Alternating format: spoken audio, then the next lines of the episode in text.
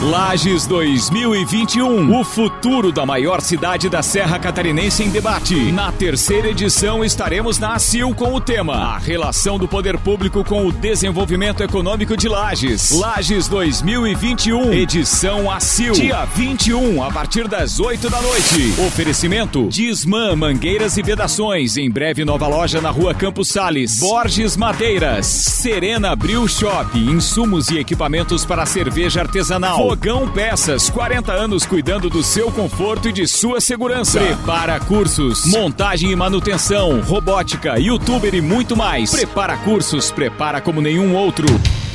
20 horas 6 minutos. Estamos falando ao vivo direto da CIL. Começa agora a terceira edição do projeto Lages 2021. A relação do poder público com o desenvolvimento econômico de Lages. Nossos convidados de hoje são o presidente eleito da CIL para a próxima gestão, Carlos Eduardo de Lis, Caco de Lis, o secretário de administração de Lages, Antônio César Alves Arruda, o arquiteto e empreendedor, colunista também no Pulso Empreendedor Malek Doubles, o empresário Celso Marcolin, da Albras Montagem Industrial e Logística, o empresário Anderson de Souza, da J Souza Equipamentos Florestais. E temos aqui um dos mentores desse projeto. Ao meu lado, Álvaro Joinha Mondadori. E ainda temos a companhia da nossa supervisora comercial, Ana Armiliato, e dos parceiros Matheus Cardoso e Ulisses Anderson, que agora faz estúdio pra gente também. Joinha, seja bem-vindo então a mais um Projeto Lages 2021. Temos hoje mais uma incumbência daquela que já cumprimos sem falsa modéstia com maestria nos últimos nas últimas edições, a primeira na Uniplac é, quando reunimos alguns possíveis nomes é, do processo eleitoral de 2020 e a segunda edição nasceu recentemente, nasceu não, perdão, na CDL, quando falamos de algo muito semelhante àquilo que vamos debater aqui, mas era realmente da relação do poder público com o comércio. E agora a gente tem uma obrigação de levar até os nossos ouvintes, também com vistas àquilo que pode ser a próxima administração municipal a partir de 1 de janeiro de 2021. Por isso o projeto tem esse nome.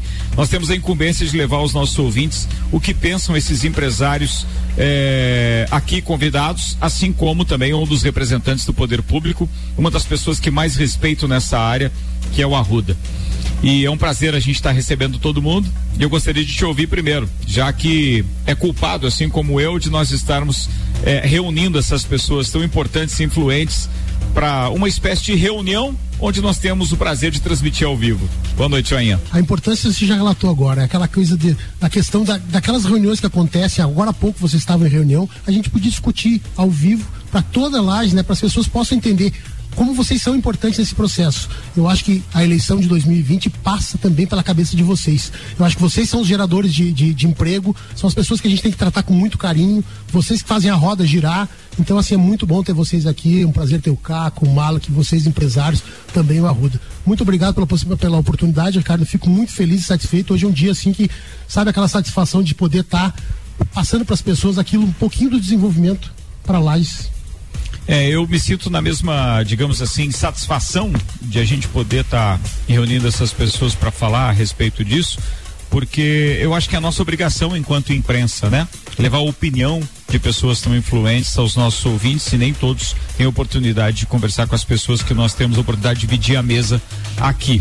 Bem, é, eu apresento cada um dos integrantes da mesa hoje e na sua primeira fala de cada um deles, à medida que vou apresentando, eu gostaria que, além de cumprimentar os nossos ouvintes, essas pessoas falassem também a respeito da expectativa que vocês têm para 2020, enquanto um processo eleitoral que tem influência direta com o desenvolvimento de lajes e o que esperar da próxima administração. Vou começar com o secretário de administração de Lages, Antônio César Alves Arruda. Arruda, boa noite, seja bem-vindo, muito obrigado por ter aceitado nosso convite.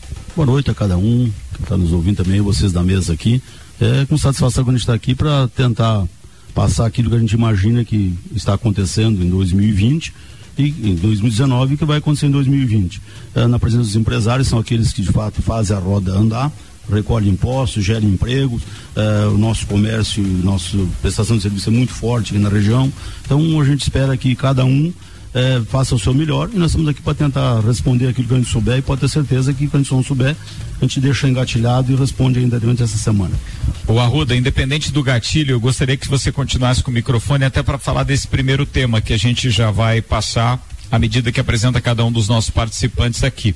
É, você tem uma expectativa é, para o último ano dessa, dessa é, administração do prefeito Antônio Seron, que tem relação direta com um trabalho que visa uma reeleição? Ou você já tem uma informação de que o prefeito Antônio Seron não concorreria no ano que vem?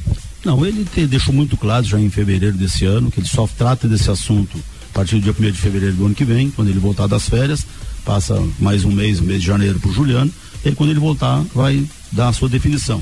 Mas independente de concorrer ou não, eu tenho certeza que ele vai ser o líder desse processo. E a gente está fazendo de tudo para deixar uma prefeitura muito melhor que a gente recebeu, para que a cidade tenha melhores condições de tocar a vida. E pode ter certeza que isso vai acontecer, independente se ele vai ser candidato ou não.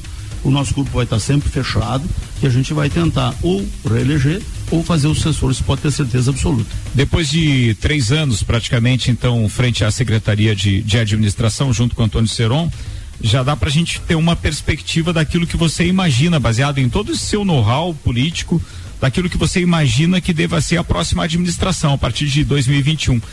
Vai ser mais fácil por aquilo que vocês estão fazendo ou vai ser mais difícil? Eu acho que vai ser muito mais fácil. A gente está ajeitando a casa, os primeiros três anos, está completando agora em dezembro, foram períodos de você resolver o problema da dívida curto e longo prazo, você é, organizar a casa e a gente tem conseguido isso e daqui a pouco vou passar alguns números para vocês.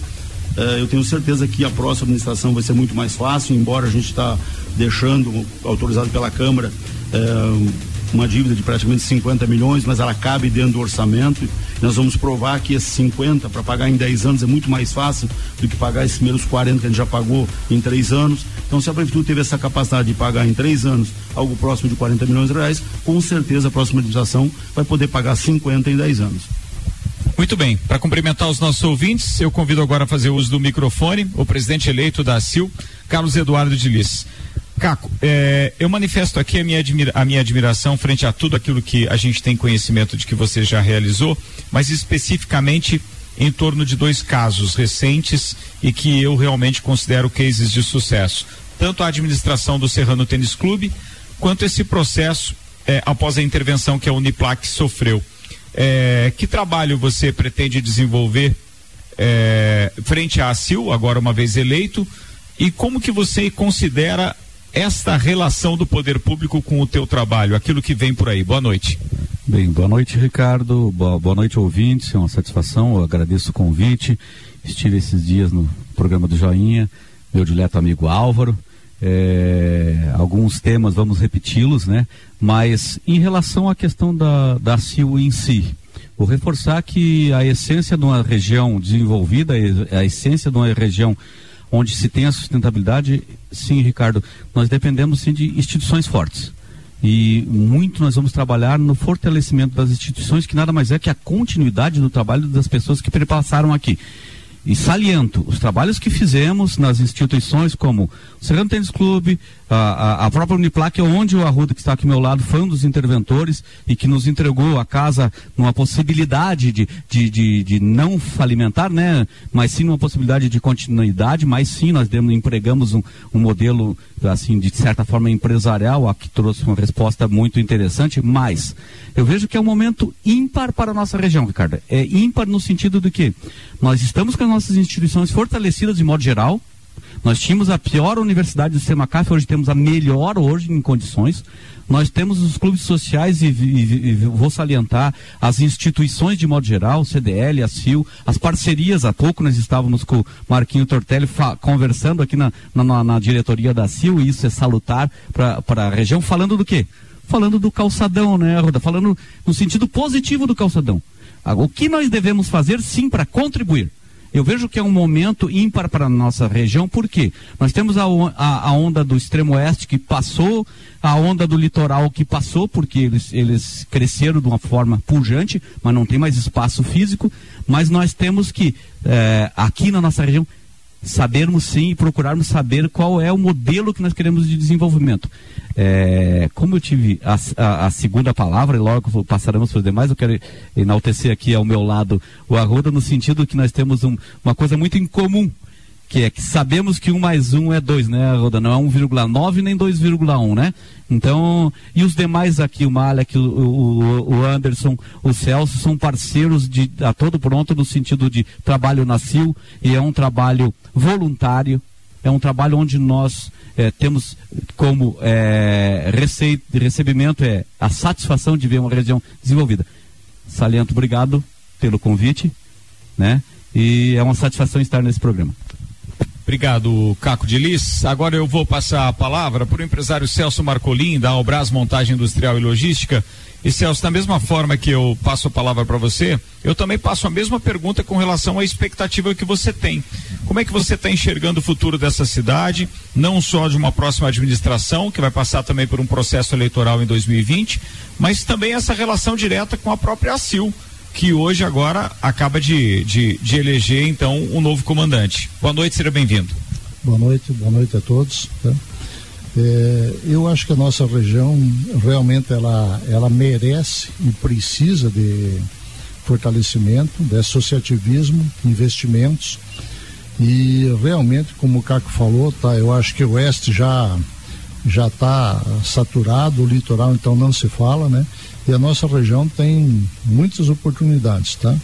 É lógico, o que, que nós precisamos? Nós precisamos de políticas sérias, precisamos de políticos sérios que nos ajudem a fazer com que a gente tenha uma segurança, tenha certeza do que está fazendo, porque hoje o, o mais difícil de tudo é você ter é, coragem de investir entendeu? Porque está muito difícil, muito complicado, as coisas mudam todo dia, você tem uma insegurança jurídica tremenda, não só do futuro, como até do passado, você tem insegurança jurídica hoje, tá? Então nós precisamos de tudo isso para que nós empresários eh, possamos investir com segurança. Nós queremos é, é, vamos dizer assim, que o povo, de certa forma, escolha bons políticos para que esses façam as coisas andar, né? Tentamos aí, estamos sofrendo muito nisso, né? Mas eu acho que a coisa tende a entrar nos trilhos, tá? Com muito sacrifício, muita muita dificuldade ainda, mas a hora que isso entrar nos trilhos, pode certeza que esse país ninguém vai segurar, tá? Eu enxergo isso com muitos bons olhos, tá? Ainda dentro da sua fala, Celso, eu gostaria de é, complementar a minha pergunta e, e como empresário especificamente, eu gostaria que você emitisse a sua resposta no que diz respeito à avaliação da atual administração e como é que você enxerga o processo eleitoral para 2020. Eu sinceramente eu não, não tenho, vamos dizer, muita coisa a dizer, tá? Eu acho que o que a gente precisa realmente é um prefeito que leve a coisa a séria. Eu sei que existe muita dificuldade, existe muita crítica. O pessoal não enxerga às vezes a dificuldade que o prefeito tem o tamanho do fardo que ele tem que carregar nas suas costas, entendeu? Então isso é, isso é complicado, porque é, falar é fácil, o duro, o difícil é estar no seu lugar, tá? Mas eu acredito que tudo tende a melhorar. O país, o país está depende hoje, tá? É, vamos dizer assim, nós somos vistos como bandido. O empresário hoje é tratado como bandido, enxergado como bandido, né?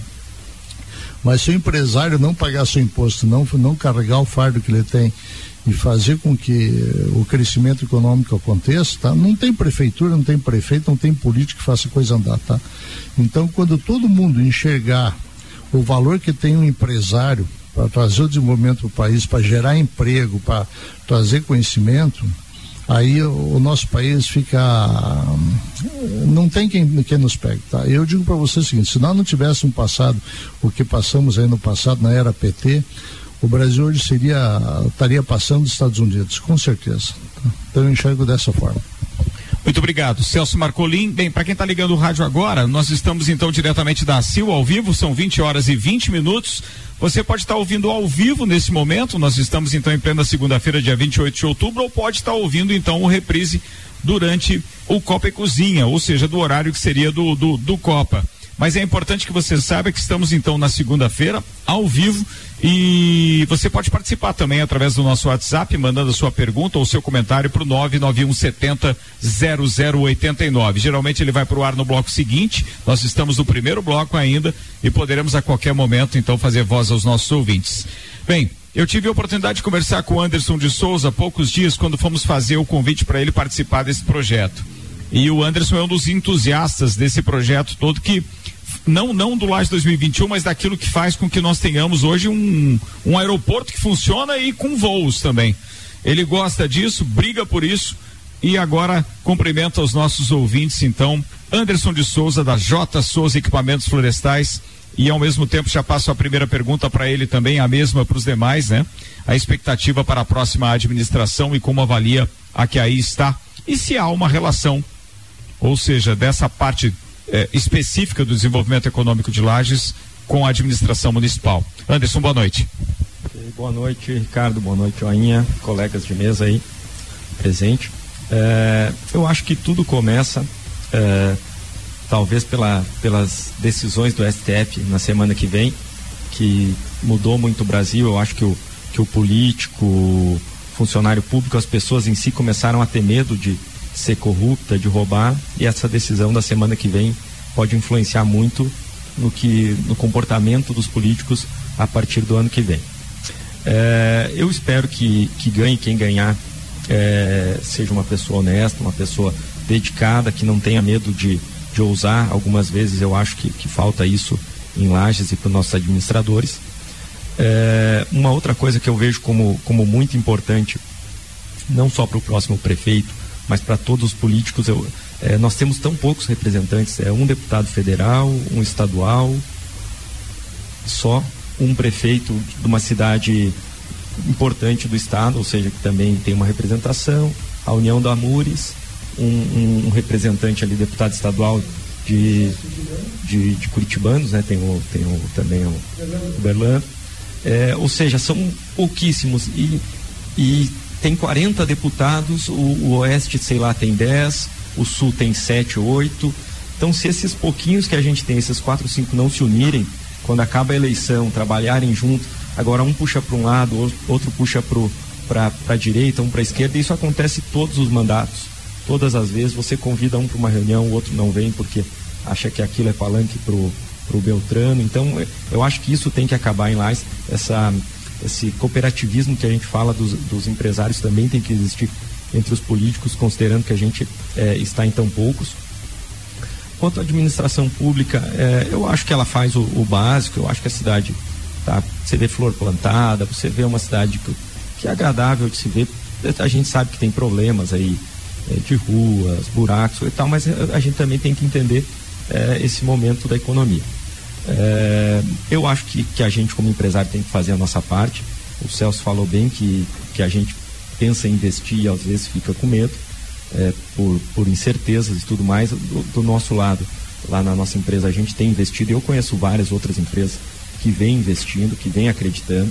A gente também precisa que o, que o, que o nosso lajeano tenha atitude, que vá para a empresa, trabalhe sério. Que, quem trabalha sério progride. Todos que eu tenho que trabalham sério na nossa empresa progride. Eu tenho certeza que na do Célio é assim, que na do, do Malik é assim. Então, a postura da população também é importante. É importante os empresários, é importante o político, mas é importante a pessoa não ficar só reclamando que, que aqui nada dá certo, que aqui não tem emprego se o cara lutar e se o cara for atrás, tem.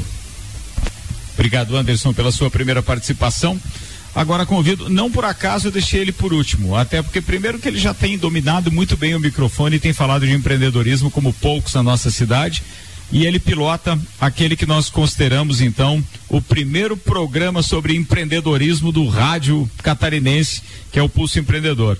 É um cara que eu tenho uma admiração pessoal, é um querido como pessoa, mas acima de tudo tem se mostrado muito interessado naquilo que diz respeito ao desenvolvimento é, do nosso município, da nossa cidade como um todo, principalmente nessa área empreendedora. Meu querido Malek Doubles, como é que você avalia esse tipo de relação do poder público com o desenvolvimento econômico? Então, Ricardo, primeiramente eu tenho que é, fazer aquele agradecimento pelo convite de poder integrar essa mesa, de poder entregar, é, integrar essa discussão com vocês e parabenizar, né? Joinha, você, Ricardo, e toda a equipe, né? Gerando um conteúdo, gerando uma informação, algo que é relevante para a construção de um entendimento é, maior justamente dessa relação, então, de poder público e desenvolvimento e tantos outros temas temas que o Lages 2021 tem debatido nesse âmbito. Eu fico muito feliz de poder é, integrar, falando um pouquinho de empreendedorismo e de fato a gente tem buscado, junto com uma juventude lagiana hoje, através de associação empresarial, através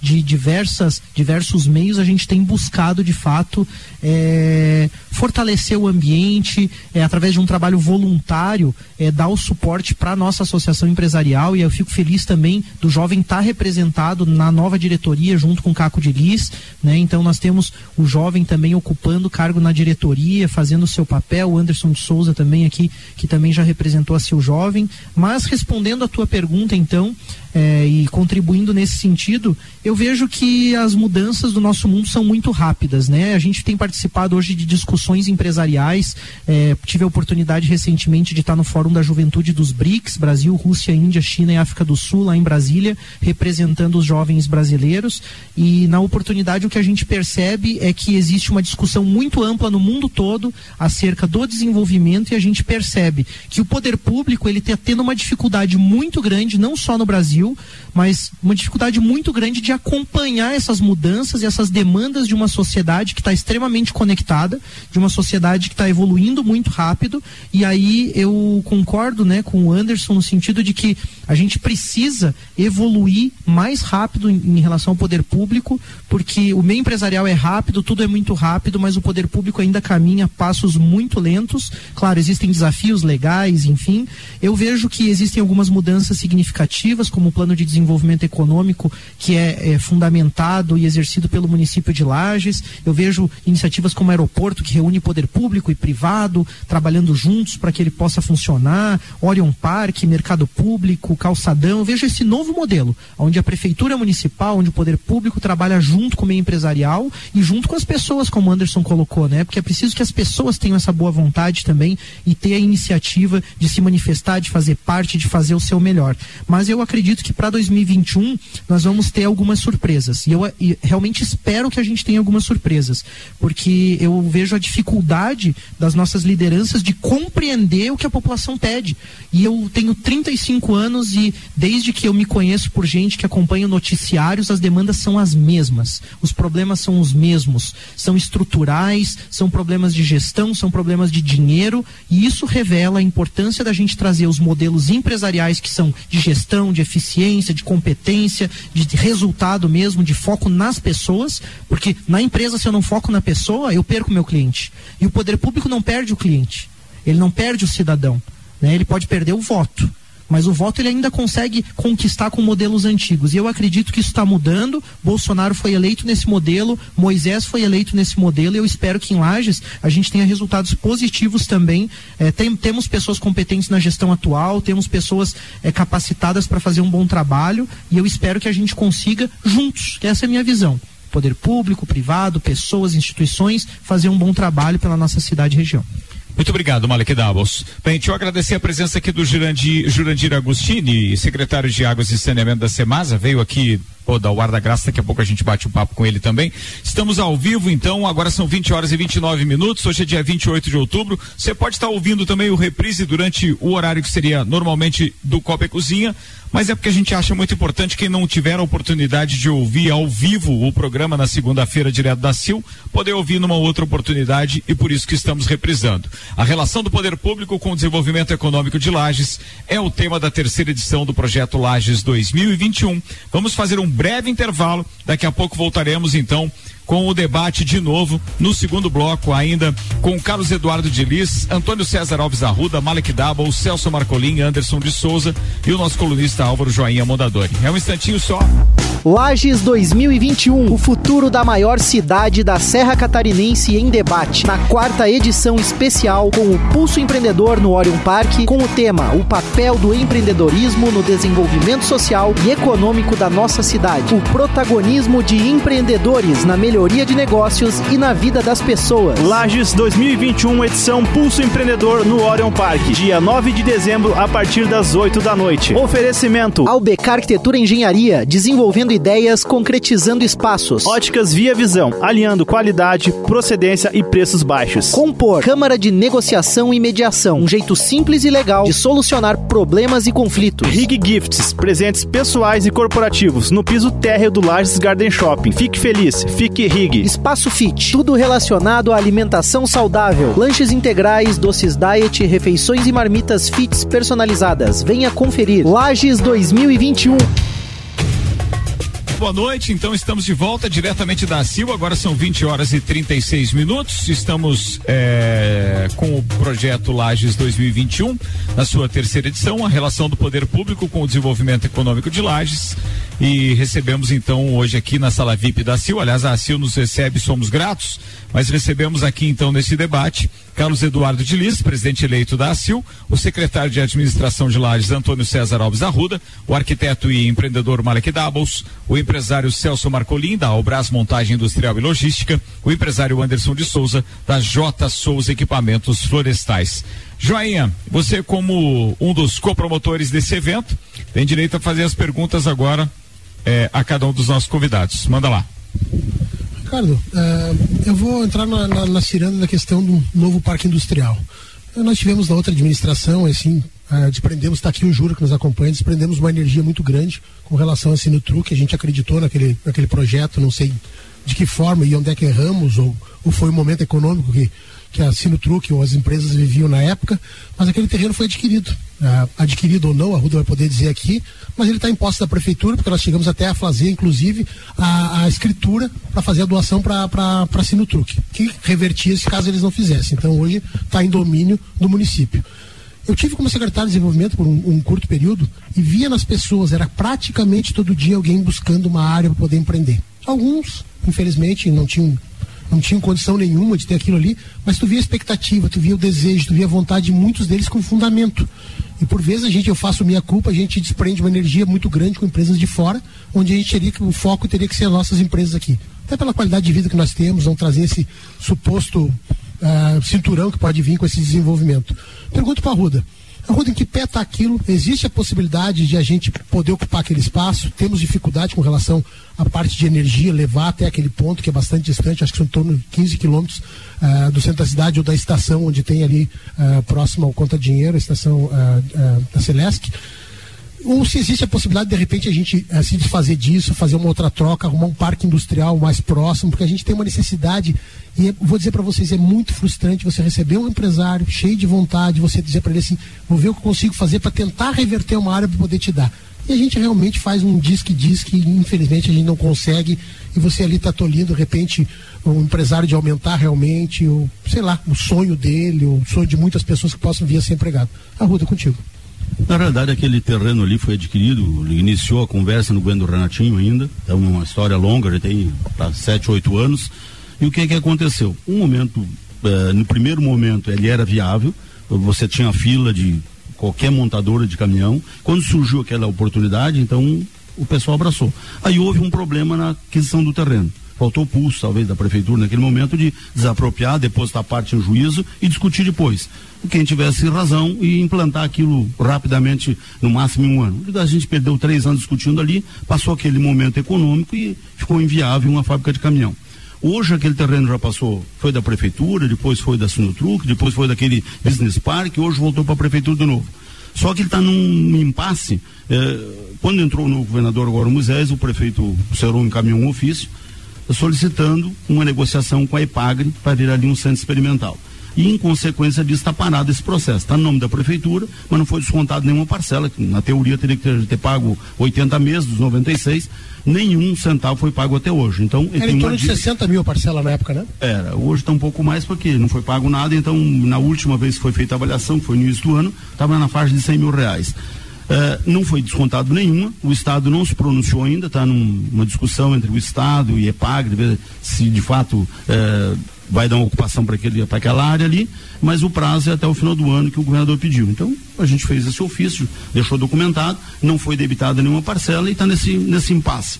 Mas enquanto a maioria da população estiver falando lá no shopping, você imagine como é que é fazer uma área industrial a 15 quilômetros, onde não tem esgoto, não tem água, não tem energia, eh, não tem transporte urbano, então é muito mais difícil. E ali daria para uma grande empresa que ela se autogerenciava. Você fazer área industrial para 15, 20 menores empresários, nós vamos criar um problema maior do que está hoje. Você pode ter certeza que a hora você dividir aquilo ali em lotes de eh, 5 mil, 10 mil metros, nós vamos ter dificuldade para quem vai se instalar e o que levar para lá. Então está nesse banho-maria até dezembro, a gente aguarda que o governo do estado se pronuncie. A opção mais, mais lógica seria transformar num campo experimental da IPAGRE. A IPAGRE, o governo se capitalizaria na IPAGRE com aquele recurso, a prefeitura não precisaria pagar, porque naquele primeiro momento, quando foi criado a Sinotruque, eh, com mais ou menos 40 meses que seria na metade do governo passado, já começava assim um retorno de CM, que seria algo próximo da Brama. Então você investia alguma coisa que a prefeitura tem que pagar, mas ele se autopagaria. É o caso da Bernec. A Bernec tem um investimento do Estado de 3 milhões, da Prefeitura de 900, só que a partir do momento que ela entrar em operação, ela vai gerar, vai ser o segundo maior gerador de CM porque ela vai gerar o que gera hoje em Curitibanos um pouquinho mais, na casa de 650 mil reais por mês de retorno de CM. Então você imagina, você tem uma, uma segunda empresa, para você ter noção, a primeira é a Ambev, a segunda hoje é o Grupo Labim, com mais ou menos 400 milhões, e estaria chegando já para ocupar a segunda posição a Bernec, está ali em Franco. Uh, a terraplanagem está quase pronta, a expectativa é no início de janeiro já começar a ampliar. E eu acho que empresas de grande porte, elas trazem recurso para o município e trazem empregos. As de pequeno porte geram muito emprego e a gente tem praticamente aqui umas 6 mil empresas no CGC no município que geram uh, praticamente 90% dos empregos são gerados pelas pequenas empresas, pequenas e médias. Então elas não dão tanto retorno de CM, mas elas dão muito emprego e geram renda e acaba fazendo uma distribuição. Então aquele terreno, nesse primeiro momento, está em stand-by. Mas eu acho que até o final do ano isso é uma solução. Se não tiver solução nenhuma, o município vai ter que começar a pagar a partir de janeiro. E aí sim você vai pagar um negócio que vai custar caro e que nesse primeiro momento não tem uh, uma utilidade nesse momento, até porque lá seria, teria que ser uma grande empresa. E nesse momento não tem nenhuma. Eu acho que aquele empresário que está nos ouvindo nesse momento aqui uh, deve ficar naquela expectativa que se não der aquele terreno, que haja um interesse por parte do governo do estado, por parte da prefeitura, para fazer, para ter essa possibilidade de termos terrenos. Repito, tem muitas empresas que às vezes eles não, não conseguem medir o tamanho que vai ser o investimento, o tamanho daquilo que ele vai ter que gerir ali para poder construir um prédio, poder equipá-lo, né? Então, pode falar. Muitas pessoas perguntam por que, que não usou lá para Bernec. A Bernec precisa de muita água, então ela tinha que ficar próximo do rio, lá não tinha água. E a logística, você tem praticamente, você tem muita floresta do outro lado da cidade, então teria que, você imagina, em torno de 300, 400 caminhões, 300 chegando e, e 100 saindo Sim. com mercadoria, passar por dentro da cidade ou pela 282 ia criar um caos.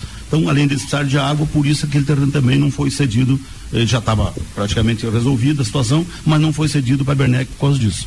A falta de água que é muita coisa. Eu não sei, Ricardo, se dá para abrir para os outros convidados, se é um milhão e meio de metros quadrados. Eu queria ver o posicionamento do Celso, do Anderson, do próprio Caco, o Malak, a respeito da necessidade ou não de um novo, um novo distrito industrial, se existe a possibilidade, a possibilidade de repente aquele terreno ser convertido em outro, sei lá, o que, que vocês imaginam? Caco? Bem, Joinha, eu concordo em número e gênero que estive seis meses como secretária de Indústria e Comércio na gestão do Renatinho, porque até então o Renatinho ele. ele... Quem fez a compra do terreno era na sim, época que você sim. estava na secretaria, né? Estava. É, e ele cumpria um trato com a CIL e com o CDL que o, o, era sempre indicado o, o secretário por, pela CIL e CDL, né? E, mas eu concordo em número de gênero. Em algumas situações, e aí e me incluo, né? Como dizia o nosso falecido Madruguinha, me, me inclua fora dessa, mas nessa eu me incluo, aonde você está eh, gerando um problema. Se você pegar e fazer um pequeno parque lá, a distância e o custo, e aí eu trabalho muito com custo, tem uma empresa que, que, que trabalha com é, recuperação de ativos, e eu sei o quanto que é o custo é, num ano no, de você deslocar de um espaço daquele lá. Então nós teríamos que achar uma outra solução, e aí sim a união da importância de instituição coesas e este vai ser o nosso mote da, da, da nossa administração na ACIL, da coesão das instituições, aí sim para quê? Para que nós tenhamos discursos comuns. E um discurso é esse no sentido de possibilitar aí através do governo do estado, através da parceria com a prefeitura, é, terrenos e que, e, e se não, um projeto muito alvissareiro que eu vi fora de Lares, que era a fábrica das fábricas, que eram pequenos lotes aonde você construía barracões e cedia as, as empresas por um período de cinco anos. E aí eu estou sendo arauto. Incubadora. Como incubadora. Estou sendo arauto do achismo, mas são as possibilidades que nós devemos discutir entre as instituições. Com apoio, aí sim, apoio do poder público, privado, terceiro setor, para sim acharmos soluções em comum concordo em número de gênero que nós precisamos sim incentivar as empresas é, que estão no nosso município. Por quê? Porque elas são, como bem a Ruda falou, geradoras de emprego, tem empregabilidade, né? Eu quero fazer, antes de passar para os demais, quero voltar para a Ruda a pergunta. Ruda, Lages Business Park, foi vendido um sonho eleitoral? Não era possível aquilo que tudo foi vendido lá? Na minha visão, não. Na minha visão, por isso que ele não se realizou.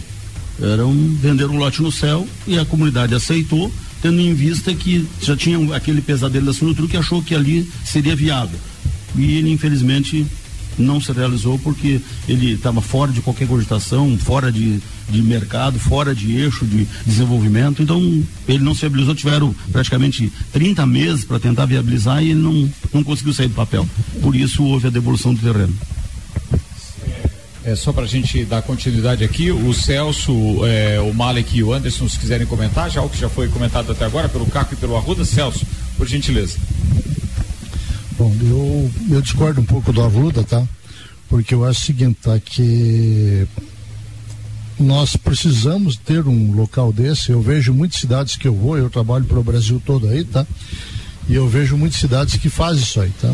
E, sinceramente, gente, eu, por exemplo, em Joinville tenho o Perini Business Park, tá? É outra realidade, outra coisa, mas eu vejo lá pro, pro lado do Mato Grosso também tem, outras cidades realizando isso, tá?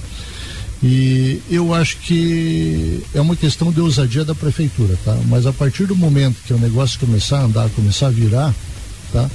Nós temos que escolher muito bem quem vai investir, quem vai fazer, que hoje é um grande problema chega, vamos dizer, no, nos próprios locais que a gente tem nas áreas industriais, aí tem muita gente que vai lá, reivindica o terreno, faz um murinho ali e fica com o terreno, devolve mais, é uma questão burocrática da justiça que leva 10, 15 anos para decidir, o mato toma conta, o não se faz nada. Então eu acho que isso, isso é o grande mal do Brasil, tá?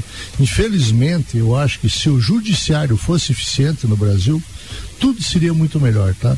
Agora, que precisamos incentivar vinda de empresas novas, que precisamos incentivar os empresários que estão aqui, ajudando eles a prosperar e coisa tal, isso é indiscutível, tá? E eu participei ativamente, porque era presidente do Sindicato Metal Mecânico, na época que estava se cogitando o ZF, a, a própria a Sinutruc, a própria DAF, tá? Que diga-se passagem hoje, eu digo para vocês de boca cheia, tá? É, como eu tenho a área da logística, eu tenho o caminhão DAF, que é a Pacar, eu carreguei esse pessoal, diretores, dentro do meu carro para ver isso aí. E digo para vocês o seguinte, é lamentável, porque o caminhão Pacar hoje bate de frente com Scania, com Volvo, e se nós tivéssemos uma indústria dessa aqui em Lages, nós estaríamos batendo o peito dizendo, ó, oh, isso aqui é lajeano, tá? Então eu discordo completamente. Eu acho que nós temos que usar, temos que acreditar nisso e, e escolher muito bem quem vai lá, nós temos que fazer alguma coisa. Talvez não naquele tamanho, não naquele porte inicial, mas é que nem se diz. Quando você quer começar um loteamento, por exemplo, você não precisa fazer todo o loteamento. Faz alguns lotes, faz alguma coisa, como o shopping fez, alguma uma área e depois faz o restante. Mas nós precisamos disso, gente. Lamentavelmente, lá sempre está ficando para trás exatamente por causa disso. Nós temos que investir com força. Esse foi o nosso convidado Celso Marcolim e eu passo a palavra agora para o Anderson de Souza. Bom, eu, eu vejo é, concordo com algumas coisas que o colega Celso fala, é, especialmente porque eu acho que sim, a gente deve ter algum tipo de área, mas eu não sei se a gente tem que necessariamente iniciá-la nessa área. Eu, eu, eu escuto falar muito é, de muitos empresários que recebem áreas e não fazem essas, os investimentos prometidos.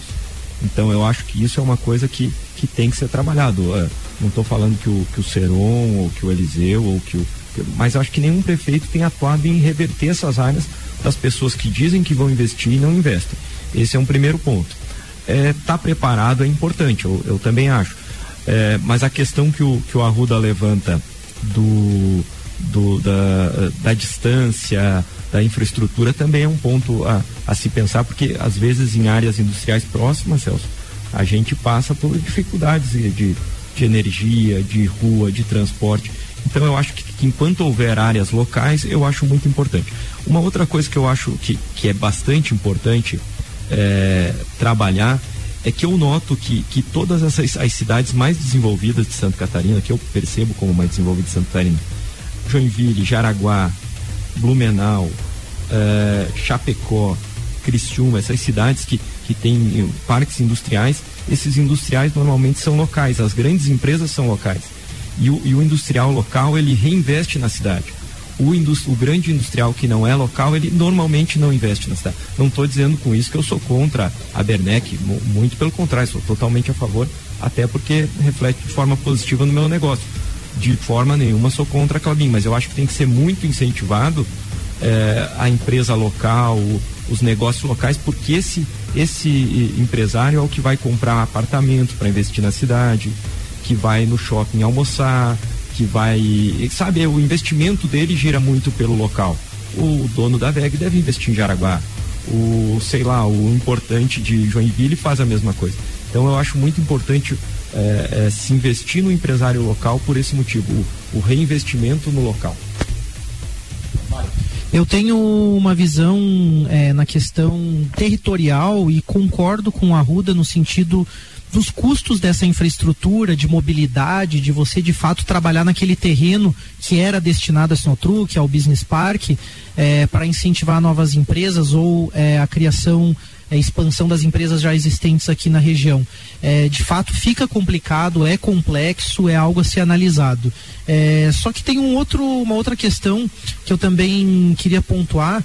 É, que como empreendedor e no meio associativista a gente sempre tem a visão de que desafios existem a gente sempre vai ter um problema, algo a ser superado. E aí nós temos que, de fato, decidir um caminho e fazer com que aquilo se concretize, com que aquilo aconteça. Então, mesmo sendo algo difícil, nós podemos escolher aquele caminho. Nós podemos dizer que nós queremos porque nós temos um terreno e nós temos bons argumentos e, acima de tudo, a gente tem uma necessidade real de prover um espaço para as pessoas. Então, como empreendedor e como uma pessoa que busca ter atitudes, o que eu penso é que a gente tem que ter o foco em resolver a dor. Se lá não é o local, então vamos resolver de outra forma. Mas o que nós não podemos é continuar discutindo isso por tanto tempo como nós estamos fazendo, sem ter de fato uma solução. Então, ok, o problema é lá, vamos fazer algo de imediato, então, em outro local, para iniciar no modelo de incubação ou no modelo de terrenos mais próximos. É, vamos tentar alguma coisa. Eu acho que é isso que eu, eu sinto, assim, que, que é o nosso problema. E para que a gente consiga fazer isso dentro do modelo participativo, colaborativo, que é a nova economia, que é o novo modelo mundial, é a gente estar tá junto e reunindo o poder público empresários, pessoas que são é, especialistas em áreas diversas que vão contribuir com esse sistema, colocar numa mesa como essa e dizer assim, ok, vamos avaliar aquele terreno grande lá, vamos avaliar outras possibilidades, vamos tomar uma decisão baseado nos números que o Caco falou e nós temos aqui o Arruda que entende de números, nós temos o Caco que entende de números, então nós temos pessoas do meio empresarial, pessoas do poder público que sabem fazer essa avaliação, nós temos pessoas que têm a experiência de, de uma empresa de logística como o Celso que vão poder ir lá e dar uma opinião, uma visão visão do que pode de, certo, é, de fato dar certo na visão do empresário, daquele que tem que é, correr o risco, que tem que contratar gente, e dá para construir algo. Né? Então eu acredito nos dois modelos. Agora o que eu acredito é que a gente tem que escolher e fazer. Muito bem. É, eu vou deixar o Arruda agora ocupar o, o microfone, porque ele foi é, é, o, o, a quem recebeu a pergunta do Joinha, que gerou todo o debate então desse bloco. E aí, baseado em tudo aquilo que os demais convidados falaram, o Arruda também pode pode, digamos assim, ter o direito à réplica, né, Uda? Fique à vontade. Mas eu só vou pedir para você falar bem pertinho do microfone, por favor, tá? Na realidade, eh, todos aqui na mesa têm razão. E quando todos têm razão, ninguém tem razão. Então, ele foi concebido por uma grande empresa que não se realizou. Então, quando ele foi concebido, não foi num, num projeto para 5 mil, 10 mil metros. Nem seria naquele local. Até porque, quando ele foi concebido, seria uma grande indústria, com muito barulho, com poluente, com metal pesado. Sabe? Era um negócio que ia afetar a vida da cidade se fosse próximo. Então, por isso foi concebido lá. Não foi nessa razão. Então, definindo com o governo do estado até o final do ano, como está previsto, eu tenho certeza que se ficar com a prefeitura, a prefeitura vai dar uma solução para aquilo lá. Se não ficar com a prefeitura, é, Tem possibilidade de outros terrenos? Tem. Agora, tem muita coisa na nossa área industrial ali, como já foi dito aqui, que pode ser revertido. E nós estamos trabalhando firme nisso aí. Tem muito processo andando, tem muito empresário que se empresário na época e escriturou e não fez nada nos últimos 10 anos. Então, e é muito difícil você chegar e tomar alguma coisa de alguém. Porque se a pessoa ganhou um terreno e não, não, não se propôs, não fez aquilo que se propôs, ele teria que automaticamente devolver esse terreno. E não é isso que acontece. Ele tenta vender, tenta fazer alguma coisa. Então também nós temos essa dificuldade. E é muito difícil você entrar com uma ação e como já foi dito aqui, o Poder Judiciário ele é lento porque ele tem muitos processos. Uh, vamos começar aqui pela Prefeitura. Hoje a Prefeitura tem uma demanda aqui de mais de 30 mil processos no fórum de dívidas de ISS, de IPTU, eh, de pequenos empresários, de grandes empresários. A dívida que o município tem hoje para receber na cidade passa de 700 milhões de reais, dá mais do que um orçamento. Então você veja bem, as pessoas também não pagam. Estamos num refins agora que foi pedido, a CIL pediu, os vereadores pediram. Nós estamos aí praticamente encerrando a primeira etapa agora no dia 31, com 100% de desconto de multa e juro, e a adesão não vai chegar a 2%. Então, as pessoas pedem o refins, as empresas vêm, a associação comercial teve na prefeitura três, quatro vezes, os vereadores fizeram reuniões, fizeram debates, dizendo que a sociedade queria acertar suas contas. A prefeitura trouxe um refins dizendo o quê? Você paga o teu valor histórico e mais a correção, que basicamente é a poupança. Elimina 100% de multa e juro. E a adesão não vai chegar a 2%, não, não vamos arrecadar.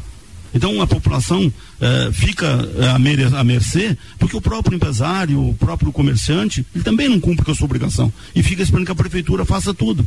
Então você veja bem, hoje tem um prefeito que é empresário, disputa um centavo que é do ramo do supermercado. Quando saiu aqui, eu me digo saiu porque eu estava na gestão de 2012, a evolução da dívida de longo prazo. A prefeitura na época devia 48 milhões de longo prazo. Quando gente chegou em 2017, estava em 68. Ou seja, aumentou 20 milhões de longo prazo. Uh, em 2018 ela fechou em 43, ou seja, baixou praticamente 25, 26 milhões. Então vem um empresário que disputa um centavo e está tentando acertar essa conta. Você pega a, a, conta de curto prazo. Quando a gente saiu lá em 2012, a de curto prazo era 28,800. Quando chegou em 2017, estava em 44,5.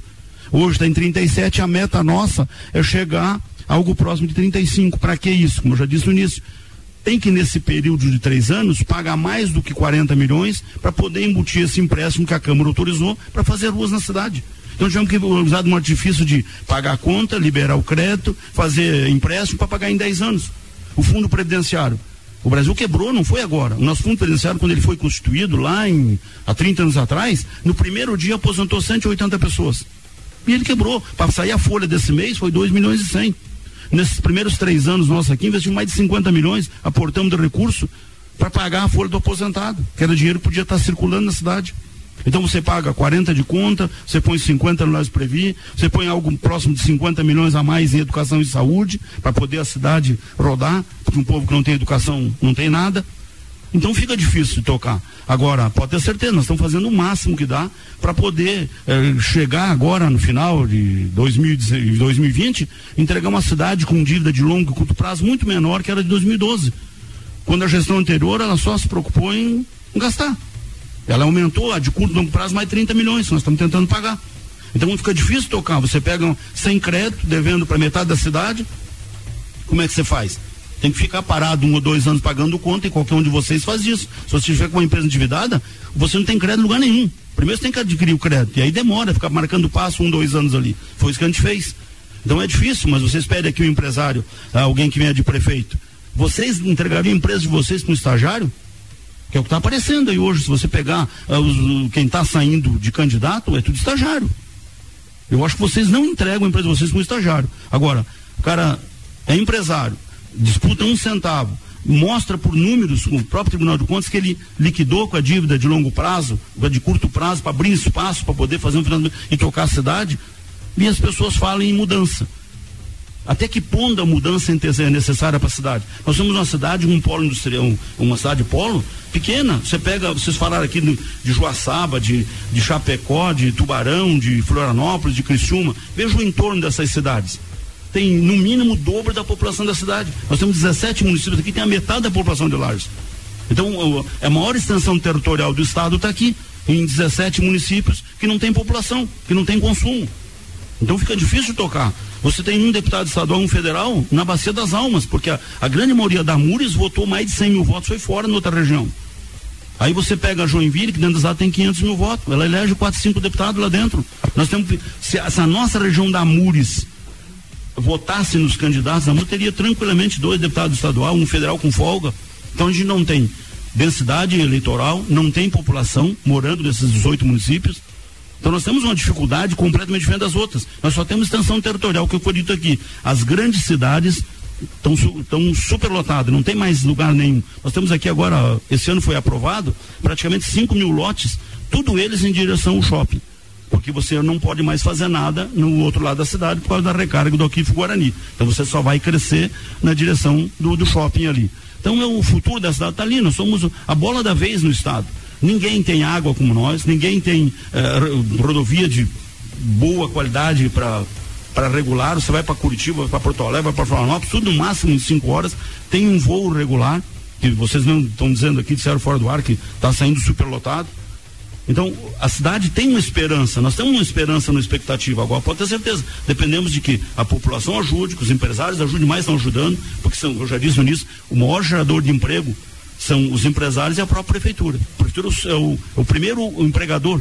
Mais de 5 mil pessoas recebem salário do município rigorosamente em dia, que não é obrigação nenhuma. Tem que fazer isso, tem que cumprir. Então, nós estamos num processo lento, mas ele ele vai desenvolver e a cidade vai crescer. Agora, cada um de vocês tem que pensar duas vezes no, na mudança. A mudança ela é salutar agora, não pode ser um estagiário. Nós vamos ter problema. Muito bem, eu vou fazer o um intervalo agora e daqui a pouco a gente está de volta, não só com a participação dos ouvintes, já chegaram algumas mensagens, nós não conseguimos fazer voz a todos, mas a gente vai selecionar alguma para jogar para os nossos convidados. E essa última fala do Arruda também, até porque, por exemplo, o Celso, em algum momento da fala ali, balançou a cabeça negativamente, ele tem uma opinião a respeito, depois do intervalo a gente vai ouvir os nossos convidados aqui, falando mais a respeito da relação do poder público com o desenvolvimento econômico de Lages. Essa é a terceira edição do projeto Lages 2020 2021. Para você que está ligando o rádio agora, a gente está recebendo o presidente eleito da CIL, Carlos Eduardo Diniz, o secretário de administração de Lages, Antônio César Alves Arruda, o arquiteto e empreendedor Marek Dabos, o empresário Celso Marcolim e o empresário Anderson de Souza. Estamos aqui, eu, Ricardo Córdova, com Álvaro Joinha Mondadori, Ana Armiliato, Matheus Cardoso e no estúdio Ulisses Anderson. Logo depois do intervalo, a gente volta com o terceiro bloco. Lages 2021, o futuro da maior cidade da Serra Catarinense em debate na quarta edição especial com o Pulso Empreendedor no Orion Park, com o tema O papel do empreendedorismo no desenvolvimento social e econômico da nossa cidade. O protagonismo de empreendedores na melhoria de negócios e na vida das pessoas. Lages 2021, edição Pulso Empreendedor no Orion Park, dia 9 de dezembro, a partir das 8 da noite. Oferecimento: Ribas Negócios Florestais, viabilizando o melhor retorno financeiro para a sua floresta. Compra, gestão e administração do seu investimento Móveis Varela, móveis sob medida com o objetivo de realizar o seu sonho. Audicom Soluções Contábeis, uma empresa moderna e eficiente, caminhando lado a lado com você. Coque Pré-Vestibular, vencer um calouro coque, matrículas abertas, 3380-0395. Limpar, nós ajudamos você a manter seu condomínio ou empresa limpo e conservado. Equipe treinada e supervisionada. Qualidade e preço justo. Lages 2021. 21 horas 8 minutos, estamos de volta direto da CIL com a terceira edição do Lages 2021. A relação do poder público com o desenvolvimento econômico de Lages é o tema de hoje.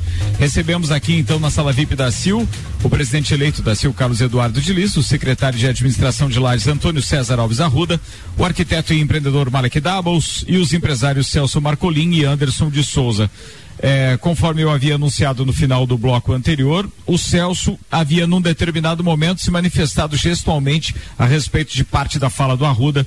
Então, Celso, por gentileza, mesmo aquilo que a gente conversou nos bastidores durante o intervalo, fique à vontade. Eu só queria comentar que eu discordo do Arruda quanto à questão da localização, tá? Eu acho que hoje até pode ser um pouco distante, tá? Mas eu tenho certeza que aquilo lá daqui a pouco vai, vai ser um, uma mina de ouro para a classe empresarial. Tá? Você está então, falando da, do terreno da Sinotruc. Terreno, terreno, exatamente. Então, o que, que eu digo para vocês? Tá? E aquilo que o Arruda acabou de falar também. É, nós temos um monte de, de, falsos empresários, vamos dizer, que vão lá, pedem terreno, fazem alguma coisa e, e deixam o mato crescer, vão criar galinha, vão criar gado no seu terreno lá e se dizem dono, prejudicando quem quer investir na cidade, tá? Lá, lá próximo à minha empresa, se alguém quiser, é só ir lá ver. O que tem de, de terreno sendo tomado pelo mato lá, criando bicho, aranha, cobra, ou tem gado lá dentro, é um absurdo, tá? Então, o que que eu digo para vocês, tá? O que falta realmente é o Poder Judiciário tomar providência, enxergar a Prefeitura, ser parceiro da Prefeitura e se mexer, gente, porque, lamentavelmente, eu vou dizer para você o seguinte, tá? O setor público, quem, quem vive desse salário do governo ou do, dos nossos impostos, tá? Estão no, muito aquém do ritmo que o empresário tem que trabalhar hoje, tá? Lamentavelmente, esse pessoal, ele chega ao final do expediente, quando chega no final do expediente, o que deu, deu, o que não deu, tudo bem. Enquanto que empresário, você não deu nesse horário, meu amigo, até as 10, 11, vira à noite, mas se ele não fizer o seu, o seu dever, ele não tem dinheiro para pagar seu imposto, pagar seu salário do seu funcionário, tá? Enquanto que os outros, ah, o meu tá garantido, só estou esperando minha aposentadoria, tá? Né? Então isso, isso realmente, esse sincronismo está faltando e é de 10 para 100 por hora, mais ou menos a velocidade que está. Esse dissincronismo, essa dissintonia que existe entre poder público e o poder uh, privado.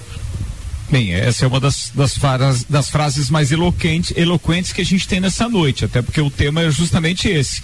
É tratar da relação do poder público com o desenvolvimento econômico. Caco, baseado naquilo que o Arruda falou, você gostaria de comentar, por favor? Eu gostaria de ser um pouquinho mais positivista, se, se me permitem, e dar um dado para vocês. Nós, Banco da Família, a qual sou administrador, conselheiro administrador, nós recebemos informações constantes dos grandes bancos brasileiros e, e, mundiais. Nós temos uma parceria com a Fundação Dom Cabral, a qual nos, nos ajuda na administração e, e, junto com o Instituto Brasileiro de Governança Cooperativa.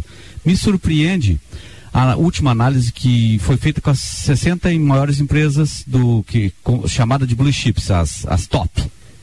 Todas, todas estão, estão com expectativa positiva do nosso país e todas investiram este ano. E eu digo assim, ó, a nossa região é uma região que demora para a crise chegar, mas em compensação também demora para retomar. Por quê? Porque nós temos ainda uma questão do inconsciente extrativista. Nós temos uma questão de que, uma época nós e isso nós já comentamos, na época nós criávamos lá 40 cabeças em um milhão, isso está mudando. E aí quando você falou, Arruda, da questão do, do que, que melhorou nossa região, eu vejo que a questão de agrobusiness melhorou muito. A questão do, do, do, do, do, do plantio. Nós não tínhamos por uma questão de acidez de solo, isso está sendo resolvido. Né? Então eu vejo que com, esse, com esses dados nós temos expectativas futuras bem interessantes. E aí sim, quando nós estávamos nos bastidores falando assim, ótimo, não achou solução para o terreno, ficou no patrimônio da prefeitura, né? Vai ficar aquele ativo entre aspas, ele será sim uma possibilidade futura. Mas o Malek falou uma coisa certa. E o momento? Nós temos que ser mais resolutivos. E aí sim, nos darmos as mãos com instituições coesas e fortes. Vou salientar um fato que, assim, ó, nós da CIO estávamos muito uh, entristecidos com a, com a proximidade com o poder público municipal até um ano atrás. E lógico que tem um entendimento para quem já passou pelo poder público é que primeiro tem que limpar a casa. E aí depois procurar as parcerias. Nos últimos 12 meses, um pouquinho mais, 18 meses, até estamos sendo procurados para na aproximação para decisões da prefeitura. Estamos agora um pouco na reunião da CIL e, e o Mala que nos apresentou aí uma proposição conjunto com a Polícia Militar, a CIL e CDL, de uma solução para o calçadão, uma, uma, uma, ajuda que o poder do, do empresarial vai contribuir. Né?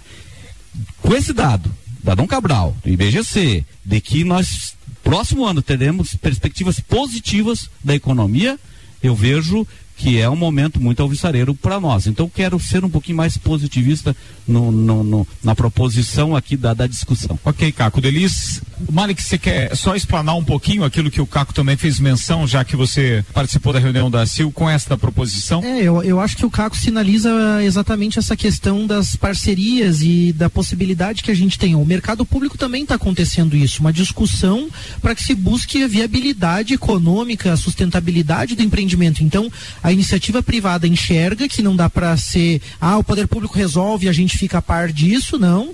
É, quer se envolver, quer fazer parte, e o poder público também sinaliza que quer ouvir, que quer buscar uma solução, e aí a gente vê que funciona, a gente vê que as coisas acontecem no calçadão, no mercado público, o Orion Park foi assim, o aeroporto foi assim, e aí quando eu vejo esses problemas, acho que a, a palavra né, que o Caco citou, resolutivo, a gente tem que focar em resolver, porque se a gente for levar é, ao pé da letra hoje para empreender no Brasil, se você for pensar que não tem mão de obra capacitada, que é muita burocracia, que é muito imposto, ninguém, ninguém teria uma empresa no Brasil, não teria uma empresa aberta. Então, é, o problema não pode ser o nosso foco. O nosso foco tem que ser a solução do problema. E quando a gente percebe que tem algo a longo prazo que pode ser é, aquele grande terreno que era da Sinotruque, ok, deixamos ele a longo prazo, mas a gente sabe que dá para reverter a médio prazo alguns terrenos. A gente sabe que existe formas de incentivar o empresário. Eu e o Anderson conversávamos no intervalo aqui da importância, por exemplo, de capacitar o empresário para que ele possa expandir expandir o seu negócio.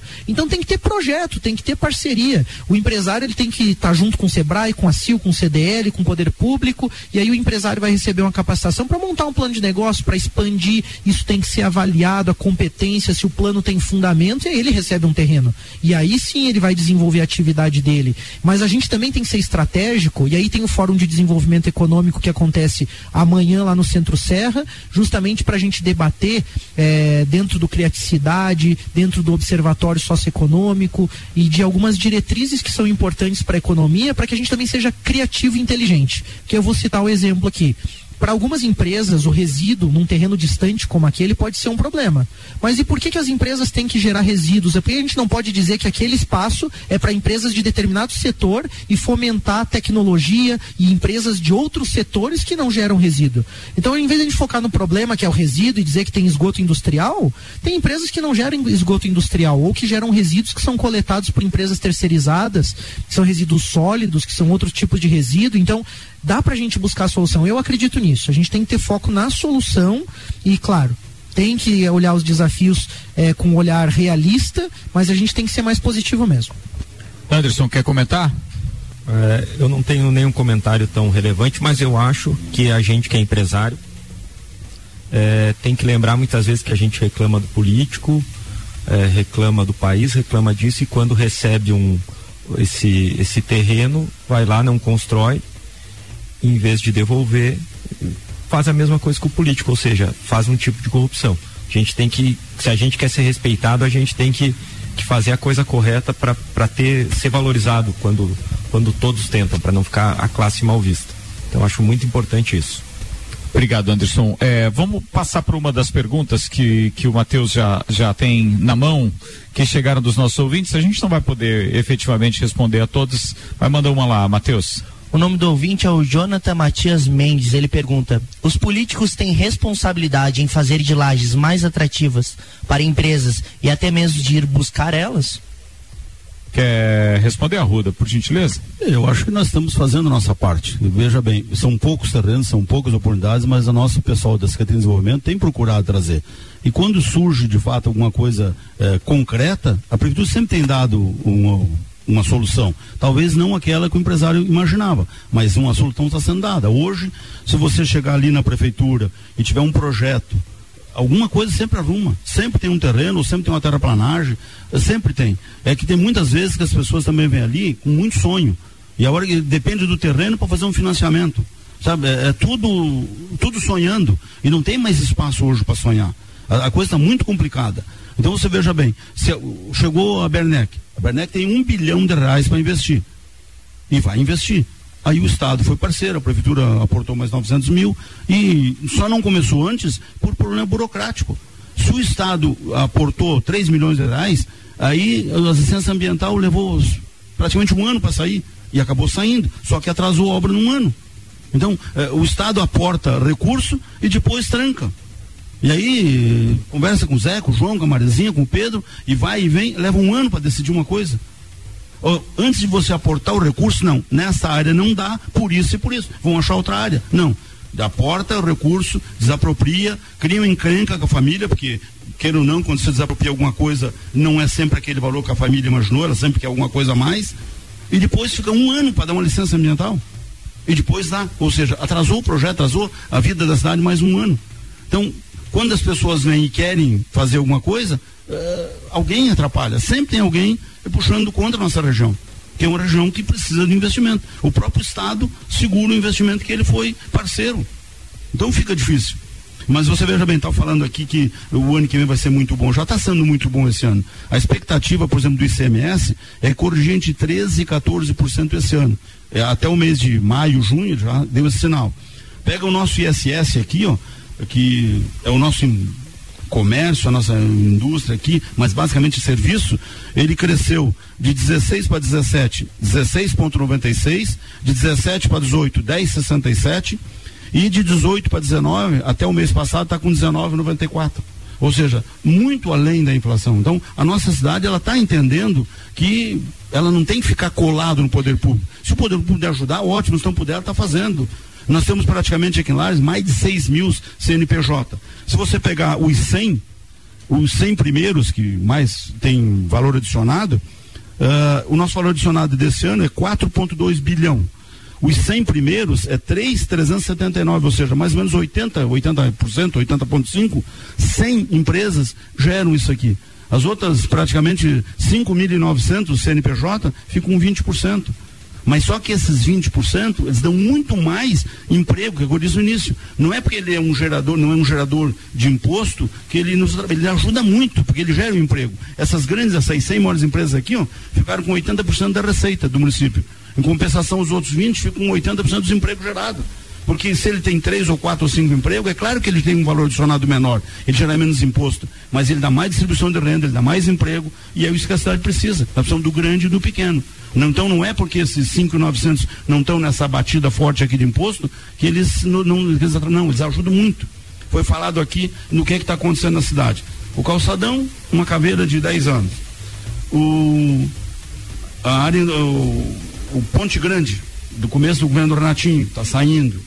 O Araucária, praticamente 6 mil famílias naquele lado da cidade, eh, hoje com esgoto coletado tratado já funcionando. O mercado estava há mais de 10 anos fechado ali, se Deus quiser em abril, maio do ano que vem, ele ele abre com o apoio do ACIL, CDL, o Orion Parco, não, o, o, parque não vai ser a prefeitura que vai administrar aquilo lá, pode ser certeza, o prefeito já disse isso. Não é função da prefeitura fazer aquilo ali. Até porque a iniciativa privada faz muito melhor. Se o Orion Parque estivesse na mão da prefeitura, não estava funcionando. Pode ter certeza. É muito burocrático. Então a prefeitura sabe disso. Ela aporta recursos, ajuda. Agora, tem que ficar na mão de quem sabe fazer. A mesma coisa vai ser no mercado. O mercado vai ser quem sabe fazer, quem sabe produzir. Não é a prefeitura. Então tem muita coisa acontecendo. O centro da cidade.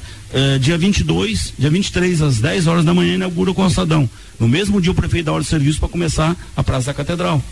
Por que não vai começar o calçadão do BES que a gente fala? Porque vai atrapalhar o comércio e foi um pedido do CDL e a CIL para deixar para depois de janeiro, fevereiro, fazer o calçadão do BESC. Então vai inverter, vai fazer o da, o da catedral, que impacta menos. Mas vai acontecer, o dinheiro está na conta, o Estado foi parceiro, vem um dinheiro que veio no, no, no tempo do Raimundo Colombo, é, 5,700 está depositado, e o governador Moisés, quando esteve aqui na Festa do Pinhão, reafirmou e, e ratificou os convênios, vai mandar o recurso. Acabou de mandar semana passada um milhão de reais é, do mercado, prestando conta do 4 milhões e mais um, prestando conta, vem mais dinheiro liberou semana passada um milhão e duzentos, que era do tempo do Raimundo, que estava preso ainda esse recurso, liberou semana passada, está na conta da prefeitura, para fazer melhoria na cidade. Então, o Estado também está aportando aqui. Então, se você pegar é, governo federal, governo estadual, tem mais de 150 milhões de reais a fundo perdido sendo aplicado aqui na cidade. Então, nós pode ter certeza que é, a virada está acontecendo, as pessoas estão enxergando. Só que, se não for na rua dele ou para ele, as pessoas não estão enxergando. As pessoas não estão enxergando o coletivo da cidade. O que essa cidade melhorou em limpeza, em qualidade, só em iluminação pública, já gastou mais de 5 milhões de reais trocando a iluminação pública da cidade de, de convencional para LED, isso baixa 18, 19% a conta e por cinco anos você não paga mais. Se aquela lâmpada queimar, a empresa que trocou vai ter que é, fazer de graça, ou seja, então as coisas estão acontecendo, mas se não for na frente da minha casa ou para mim, eu não enxergo. Então fica difícil. Mas pode certeza que vocês vão ver que muito mais coisa vai acontecer, porque essa administração que está aqui, ela não está preocupada em definir se vai ser candidato ou não à reeleição. Primeiro vamos fazer. E depois, se lá em fevereiro entender que vai para uma reeleição, aí o povo é que vai decidir. Então, o nosso norte agora é concluir as obras que estão andando, com os recursos que vieram de fora, pagando as contas, com, fazendo economia, como já disse aqui, mais de 50 milhões de reais de curto e longo prazo, rigorosamente em dia, isso não é mérito, tem que ser assim, diminuir o máximo possível as dívidas longo e curto prazo para poder aparecer as coisas na cidade e quem vier pegar uma cidade muito melhor que a gente pegou, e esse é o objetivo. E pode ser certeza, nós estamos trabalhando muito. E Arruda, reduzimos deixa eu- de 22 para eh, 11 secretários. Então, houve um- um- uma boa vontade do governo de 450 comissionados para 299. Então, houve um enxugamento. Então, a prefeitura está fazendo mais com menos. Só que, infelizmente, você pega a saúde e educação, consome três. Deixa eu te atrapalhar agora, Ruda, porque eu preciso voltar para um tema que é o que deu origem a esse projeto, que é o Lages 2021. Joinha, você sabe que a gente, quando eh, idealizou isso, tinha um aspecto bem político e a gente resolveu estender para o empresariado, porque o ano que vem vai ser um ano onde nós vamos focar muito na questão da cobertura política, nos debates e na exposição dos possíveis nomes que nós teremos então para administrar a nossa cidade. E eu não posso deixar passar esse projeto como um todo, essa edição do Lages 2021, sem que a gente fale desse assunto e desses nomes. O secretário Arruda, ainda há pouco, no, no outro bloco, citou, eh, fez uma referência à, nossa região pequena e que muitos dos votos aqui da nossa região elegeram outras pessoas que não defendem as nossas bandeiras. Então, assim, para eu dar um start na questão política desse debate de hoje, eu quero usar a fala dele para dizer que hoje nós temos um representante na Assembleia Legislativa e um representante, representante na, na Câmara Federal, ou seja, uma representante. Ah, o Márcio Machado, que é o nosso deputado estadual, já disse que não vem. A Carmen Zanotto ainda é uma incógnita. Quais são os outros nomes que nós teríamos então que poderiam hoje concorrer à prefeitura de Lages no ano que vem para que a gente jogue o debate também para a bancada de empresários e para o próprio Arruda? É uma tarefa difícil, né, Ricardo? Porque existe, primeiramente, muitos balões de ensaios, né? Existem aqueles políticos que realmente têm condições de ter Não, e que fique potencial. claro que nós estamos especulando, está Exatamente. tá é. cravando nada. Então existem aqueles, aqueles, aqueles candidatos que eventualmente estão querendo expor um balão de ensaio, que eu sempre digo, para infelizmente negociar uma candidatura, uma vice-candidatura, um espaço. Tem aqueles virtualmente, aqueles realmente que têm potenciais, né? Que eu acredito na, na candidatura, na, re- na- na reeleição do Antônio Seron, assim como da, Car da Carmen Zanotto. Temos especulações fortes com relação ao Lucas Neves, o Jair Júnior, né? O Monarim ensaiou também. Nós temos uma, uma, uma possibilidade de ter um candidato do PES, PES, ah, PSOL, acho, que é o Ed.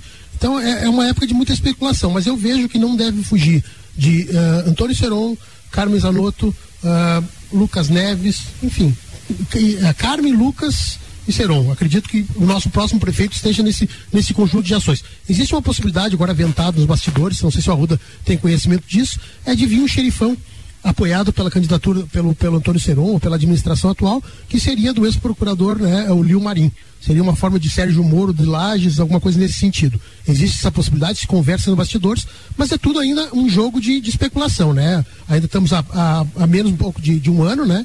Mas daqui para frente a, a tendência é afunilar, né? Temos candidatura aí do, do Júnior, que é aquele rapaz que por vezes aí toma um microfone para ser o cara que bate, o cara que, que, que diz que está tudo errado, não vejo uma possibilidade muito real nele. Parece um, um menino assim que não, ele não, ele não produz, ele não produz, ele simplesmente ele, ele usa Até essa porque é uma diferença muito grande entre contestar e realizar. Exatamente. Então a gente a gente está vendo agora um, um processo que, à medida do, do que andar a carruagem, a tendência é afunilar, né? Mas eu não vejo possibilidade de nós estar fugindo desses nomes que eu falei para você aí. Nós não ficaríamos na velha política com esses nomes apenas, Arruda? Mas eu acho que a velha política não tem velha nem nova. Quem é o novo da política? Mas ainda há pouco você disse que nós não deveríamos dar chance para aventureiros. Não, não é dar chance para aventureiro. Eu acho que estagiário a gente não tem que dar chance. Todo mundo aqui que na, na bancada, tirando eu que sou político, são empresários, ninguém entregaria empresa dele para um estagiário. Eu acho que a pessoa tem que ter mostrado alguma coisa, tem que ter competência, tem que feito, ter feito alguma coisa. Só no discurso, só na palavra, isso não pega mais. Não tem espaço para isso. Então, se você não tiver um pouco de história e um pouco de conhecimento, você não toca. A nossa prefeitura aqui, como eu já disse, ó, é mais de 5 mil funcionários, então, na média brasileira, são três pessoas por família, estamos falando de 15 mil pessoas, e estamos falando de 180 mil pessoas, depende do município. Você não pode entregar um orçamento de 600 milhões de reais, que é o que está projetado para esse ano, para quem nunca administrou nenhum galinheiro. Vamos ser francos. Então, qualquer cidadão que já foi empresário ou que é empresário e que tem noção de administração pode ser candidato. Agora, aventureiro que nunca administrou nada, eu acho temerário. Então você veja bem, se um empresário aqui resolver sair e ele já demonstrou a sua capacidade na sua empresa, eu acho que ele não tem que pensar se ele é novo ou é velho.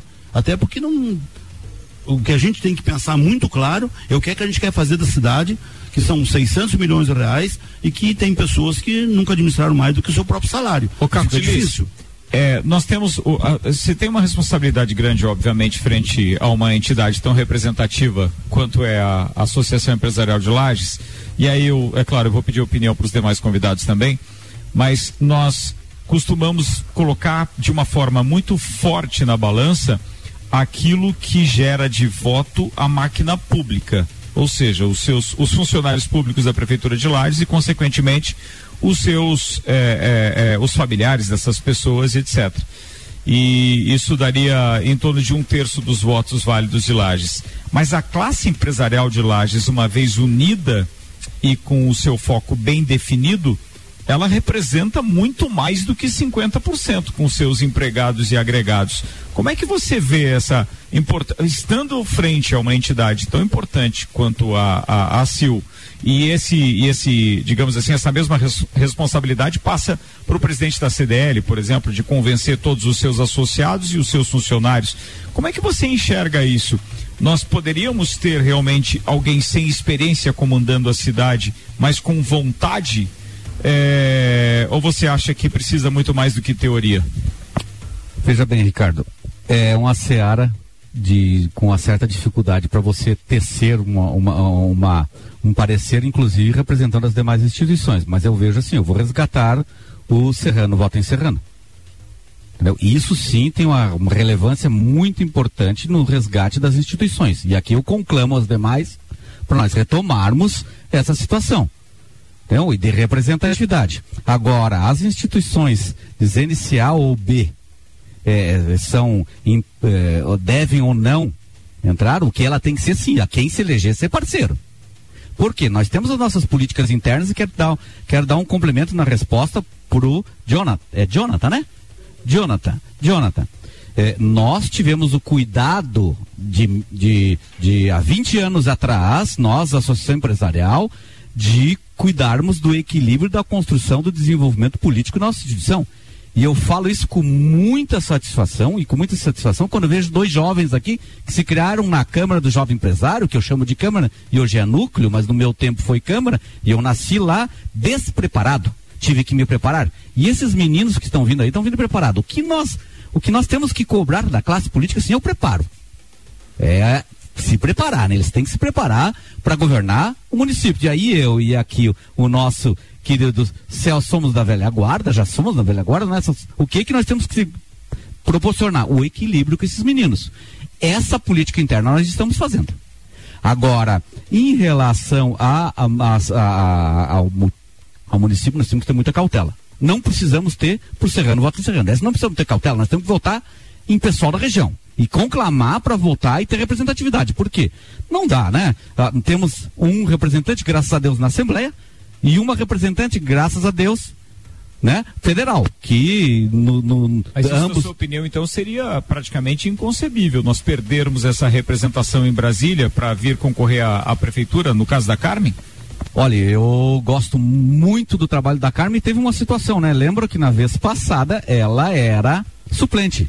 E eu escutei de um político que achei o máximo suplente Geme. Ela não é. Agora ela é a nossa deputada federal. Então, assim, tirem as suas conclusões. Ponto. Né? Então, a, a, a, como, como eleito, eu represento as pessoas da nossa instituição. Então, eu tenho que ter a cautela da fala desse, eu, porque eu represento várias pessoas nesse momento. Então, a gente tem que ter essa cautela. Agora, eu só reforço. Ela é a nossa representante. Tanto teve uma reunião agora onde o Sadi, nosso atual presidente, junto com, com o presidente da CDL, o Marquinho, meu dileto amigo, foram a Florianópolis para tratar sobre a questão do, do hospital. Voltaram exultosos e com a interferência da Carmen foi de um grau de positividade e de representatividade regional para nós, é, sine qua non. Falo também do nosso deputado estadual. E já conversamos com ele no sentido de vamos nos dar as mãos e vamos trazer coisas para a região. Ponto. Esse é meu parecer. Viu, Jonathan? Então nós temos o que? Nos preparar, empreender, termos uma educação empreendedora e um legado de crescimento. Outra, a tua pergunta foi a questão do, do, das empresas de apoio. Crescimento endógeno. Eu acredito no crescimento de dentro para fora.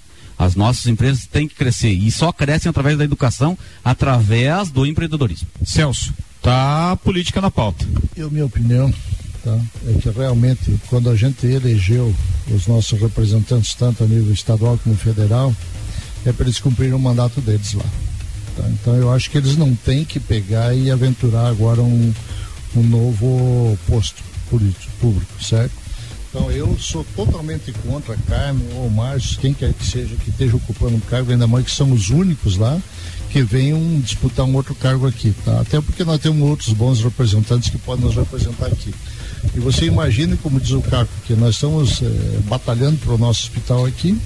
A Carmen tem nos ajudado de sobremaneira nessa evolução do negócio e daqui a pouco ela abandona tudo para ser prefeito aqui. Será que vai valer a pena? Eu acho que não sendo bem sincero, tá? Então é aquilo que o, que o Caco falou também, concordo plenamente com ele. Cumpre seu mandato lá, depois volta para cá, atento isso aqui.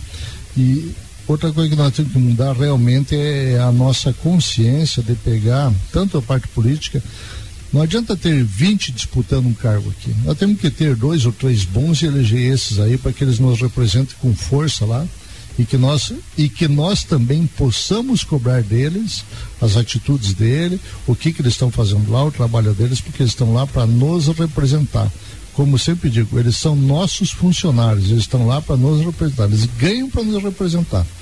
E não adianta eles fazer as coisas lá daqui a pouco ficar escondido na, no bastidor, não. Eles têm que vir aqui, têm que dar a cara para bater, nos escutar e levar nossas pautas para lá. Então eu acho que do vereador até o deputado federal, se quiser ser presidente, pode ser, com nosso apoio.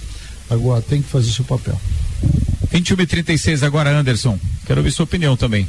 Olha, Ricardo, eu, eu, eu gosto muito do trabalho da Carmen. Eu estou ocupando aqui a cadeira de eh, vice-presidência de infraestrutura, então acabo tendo bastante contato com ela e vejo sempre o trabalho dela de forma muito positiva, é muito proativa, às vezes empurra a gente mais do que a gente pede ela. É, então gosto muito da Carmen, torço pelo trabalho, mas eu é, vejo que tanto Carmen quanto. Isso não falo como entidade, falo como pessoal. Quem fala como entidade é o, é o chefe que está aqui à nossa direita. É, mas eu, eu acho que, como é um cargo que o suplente não é da região, tanto para a área estadual quanto para a área federal, eu, eu faço votos que eles cumpram o, os mandatos é, até o final. Eu não costumo votar é, em, em, quem ocupa cargo de deputado e que vai deixar a vaga vaga para ocupar aí um cara do oeste, do litoral, seja de onde for. Bem, a gente já teve uma opinião bem enfática de três empresários aqui, que eu acho que ficou mais do que claro.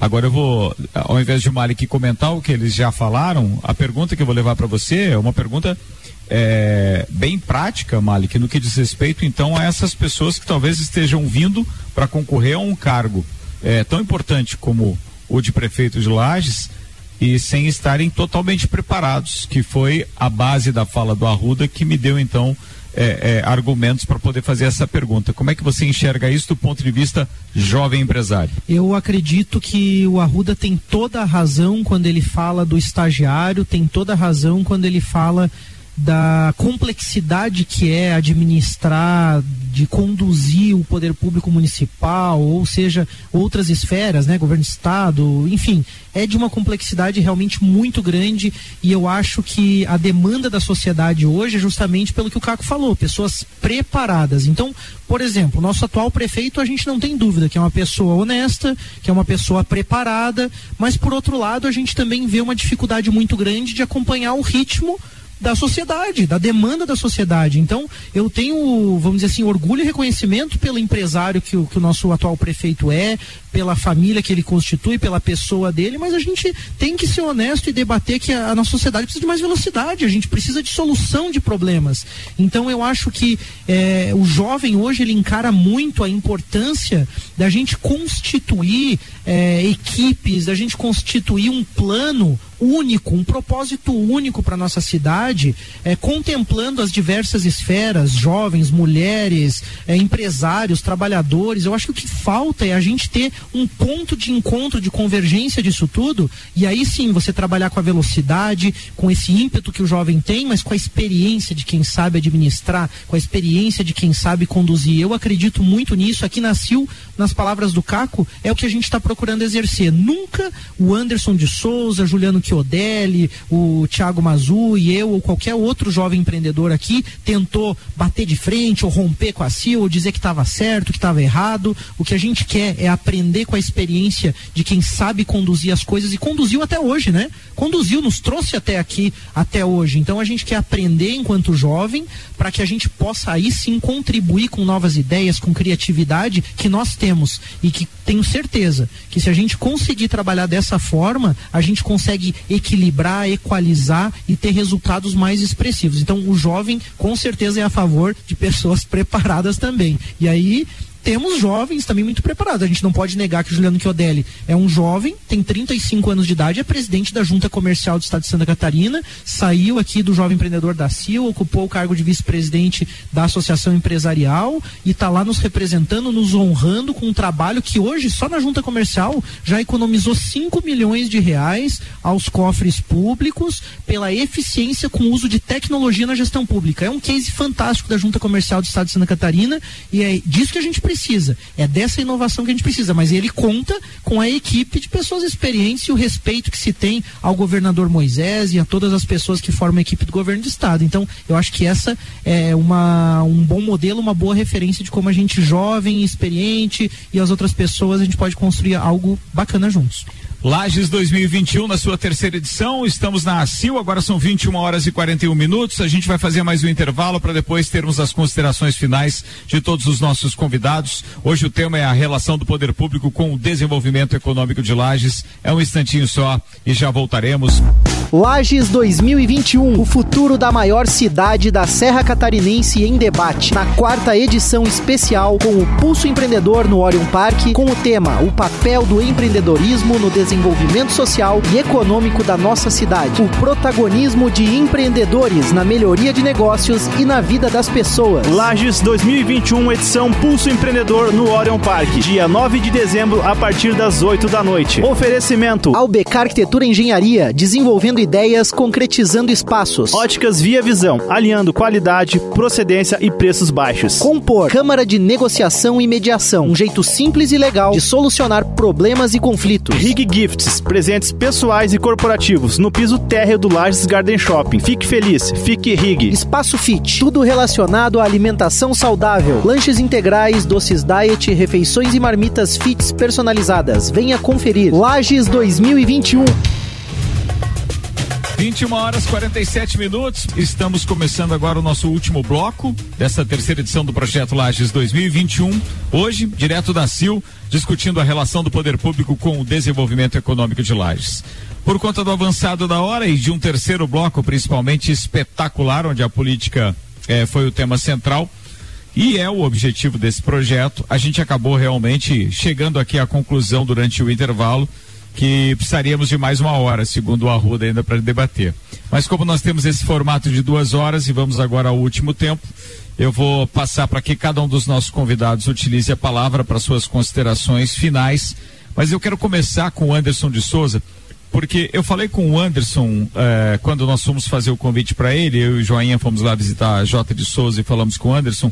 E esse assunto aeroporto e os voos regionais e os voos aqui importantes para Lages com relação ao desenvolvimento é um dos temas que não poderiam deixar de ser abordados então no programa como hoje. Então, Anderson, antes da sua das suas considerações finais, fale desse tema, que eu sei que é um tema que você gosta, que entende tanto e que seria bem importante dividir com os nossos ouvintes. Eu estava aqui preocupado, Ricardo, se ia, se ia dar tempo de falar sobre isso. É, não só gosto, como principalmente vejo como talvez a principal ferramenta de desenvolvimento para a indústria, para o comércio, para o desenvolvimento real do, da cidade. Todas as cidades que eu já citei antes, é, o polo ali de, de Joinville, de Blumenau, de Criciúma, de Chapecó, todos eles têm um aeroporto com no mínimo dois, quando não 10, 15 ou até mais em Florianópolis voos por dia. É, Para vocês terem uma ideia, o nosso voo, que, que alguns julgam que o horário é ruim, é um voo no final do dia, ou seja, não é nem no início, que é o horário onde é o horário mais, o horário nobre, vamos dizer assim, do, do, da aviação e o final do dia, e sim bem no meio do dia, por volta ali das duas e meia, três horas, a gente tem 70 a 80% de ocupação. E às vezes lotado e às vezes tem que deixar carga porque não porque está lotado e o peso está demais. É, e, e, muitas vezes falta passagem. Eu já fiquei sem poder comprar passagem para o dia que precisava. Então é, eu, eu peço que o governo municipal o governo estadual vejam isso realmente como um investimento. Pagar 100 mil reais nesse aeroporto não lembro bem quanto que é a nossa a nossa mensalidade ali para a Infraceia, é, não é muito frente ao que ele traz. Se, se só lembrar coisas básicas, é, essas pessoas que vêm no aeroporto e descem no nosso aeroporto ou sobem no nosso aeroporto, elas comem aqui. Algumas vezes elas abastecem, elas locam carro, às vezes compram produto, dormem em hotéis, consomem outros, outros produtos diversos, compram produtos das nossas indústrias. Eu vendo praticamente olha, 97, 98%, 95% fora da região, nem, nem de lá, vou dizer. 95% fora da região. Tenho certeza que o Celso é assim, o Malik é um, é um serviço mais local, mas é, é, é, uma realidade, então ele traz muito mais do que esse 100 mil mensal.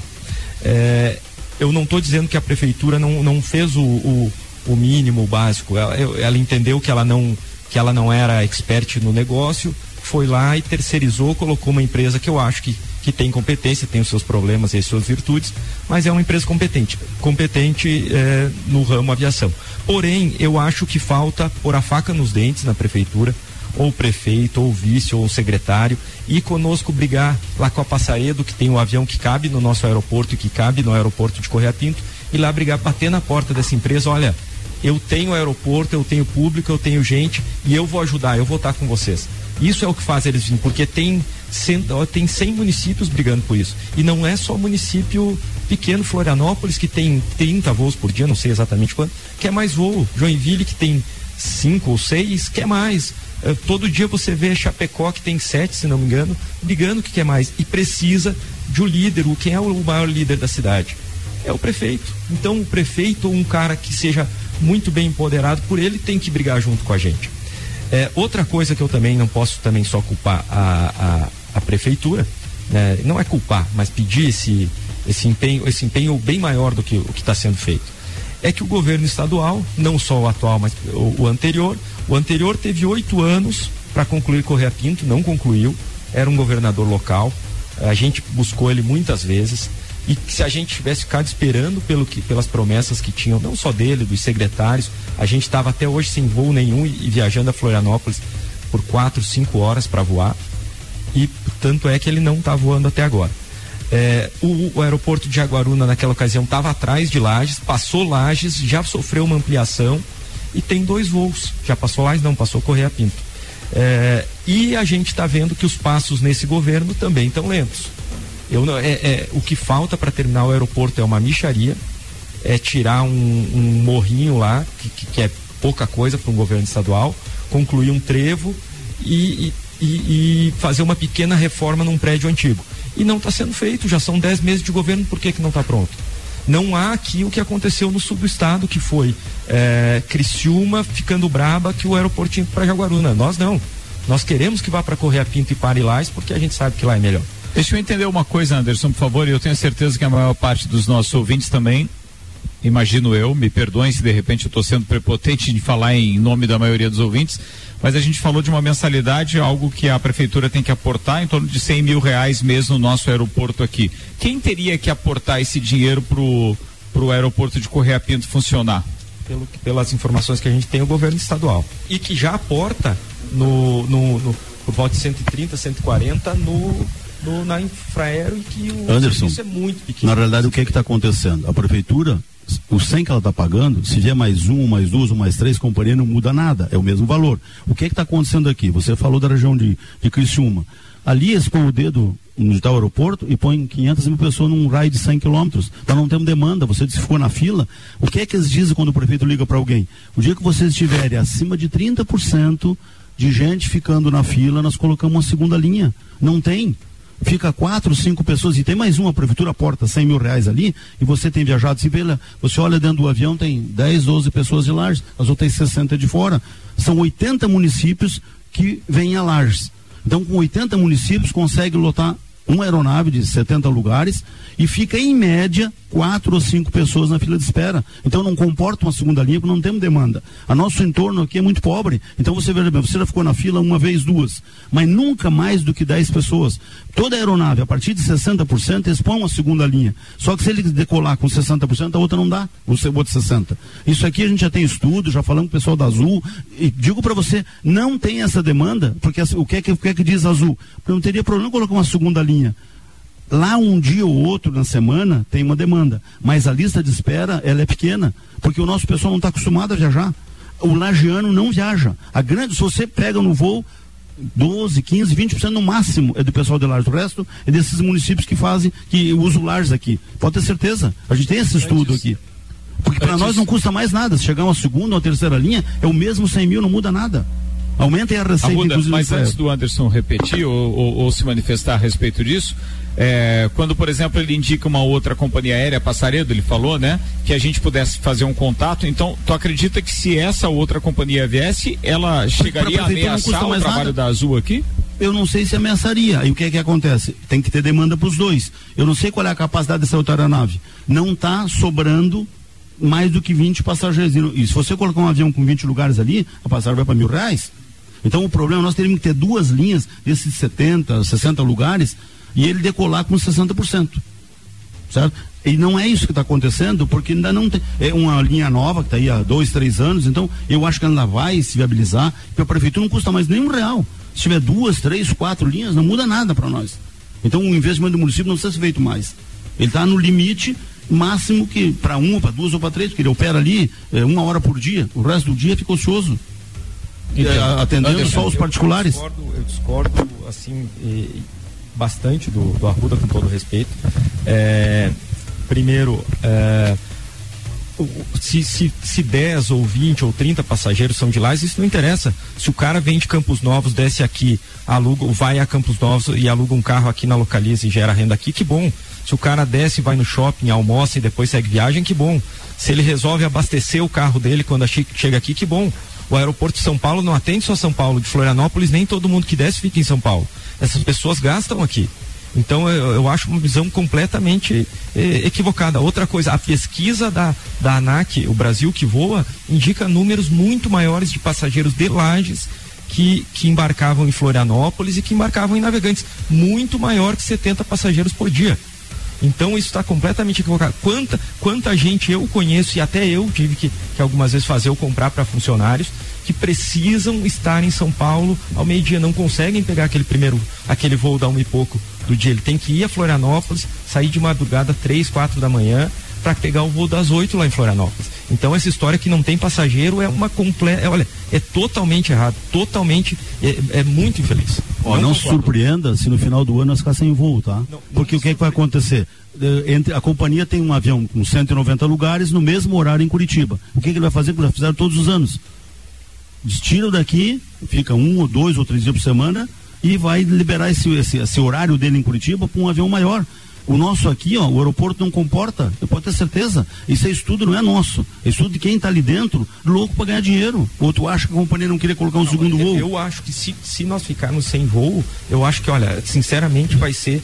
Claro Mas eu digo para você, já ficamos ano passado e estamos correndo um não, sério nós, risco. Nós não ficamos sem voo. Nós foi, foi reduzido dois voos. Eu sei, mas é que eu estou dizendo, vai, vai acontecer de novo, pode não, escrever. Talvez aconteça. Vai acontecer só, dois ou três voos. A prefeitura tem que pôr a faca na, no, no, na, no, na como dizer, faca na bota, faca no dente e brigar pelos voos. Sabe o que? Ah, eu liguei. Sabe o que é, cara da Gold? É simples. vai numa reunião conosco? É simples o que eles dizem. Alguém vai pagar o assento vazio? A prefeitura tem que pagar. Se você pegar os 100 mil reais e dividir pelo volume de passagem que está ali, ó, 40, 50 do, do que é daquele custo que hoje está mais baixo, a prefeitura está pagando. Mas o, o, senhor acha, o senhor acha que, que, que, que o investimento que vocês estão fazendo de 100 mil reais no aeroporto é perdido. Não, eu acho ah, que tá. sem esse aí já tinha fechado. Não, mas é óbvio não, não, o que eu estou dizendo é o seguinte, que não tem demanda na região para ter o segundo voo. A, região. Veja bem, nós somos um polo com 170 mil habitantes Lages e o entorno dos sete municípios não tem 60 Não, mil. não, então não, não, tem a gente para a voar. Ruda voa Tá aqui- vindo de fora. voa aqui gente e de graças caça- a Deus tá vindo de fora, não tinha fechado. Não voa gente de caçador, voa gente de vacaria, Eu voa sei, gente de Campos são Novos. 80 isso, municípios. Isso dá quase 500 mil habitantes. Mas eu concordo com você, só que ainda não tem demanda para um segundo voo. Não, eu, eu,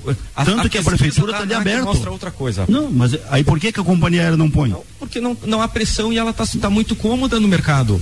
Ela não tem concorrência, ninguém vai lá fazer pressão para ter o segundo voo. Ela está cômoda. Eu vou ficar ali, eu vou colocar os que não quiserem vão em Florianópolis. Caco, tá aí um boa, um bom assunto para a gente começar janeiro com força total atrás do segundo voo. A prefeitura não se furta disso, para não vai custar mais nada. Para a prefeitura, se tiver dois ou três, ótimo. Pode ter certeza. Então, tá aí uma boa conversa para a CIL pegar Eu- eu e com- tentar o segundo voo. E cuidar agora, no mês de dezembro e janeiro, de não perder dois ou três dias.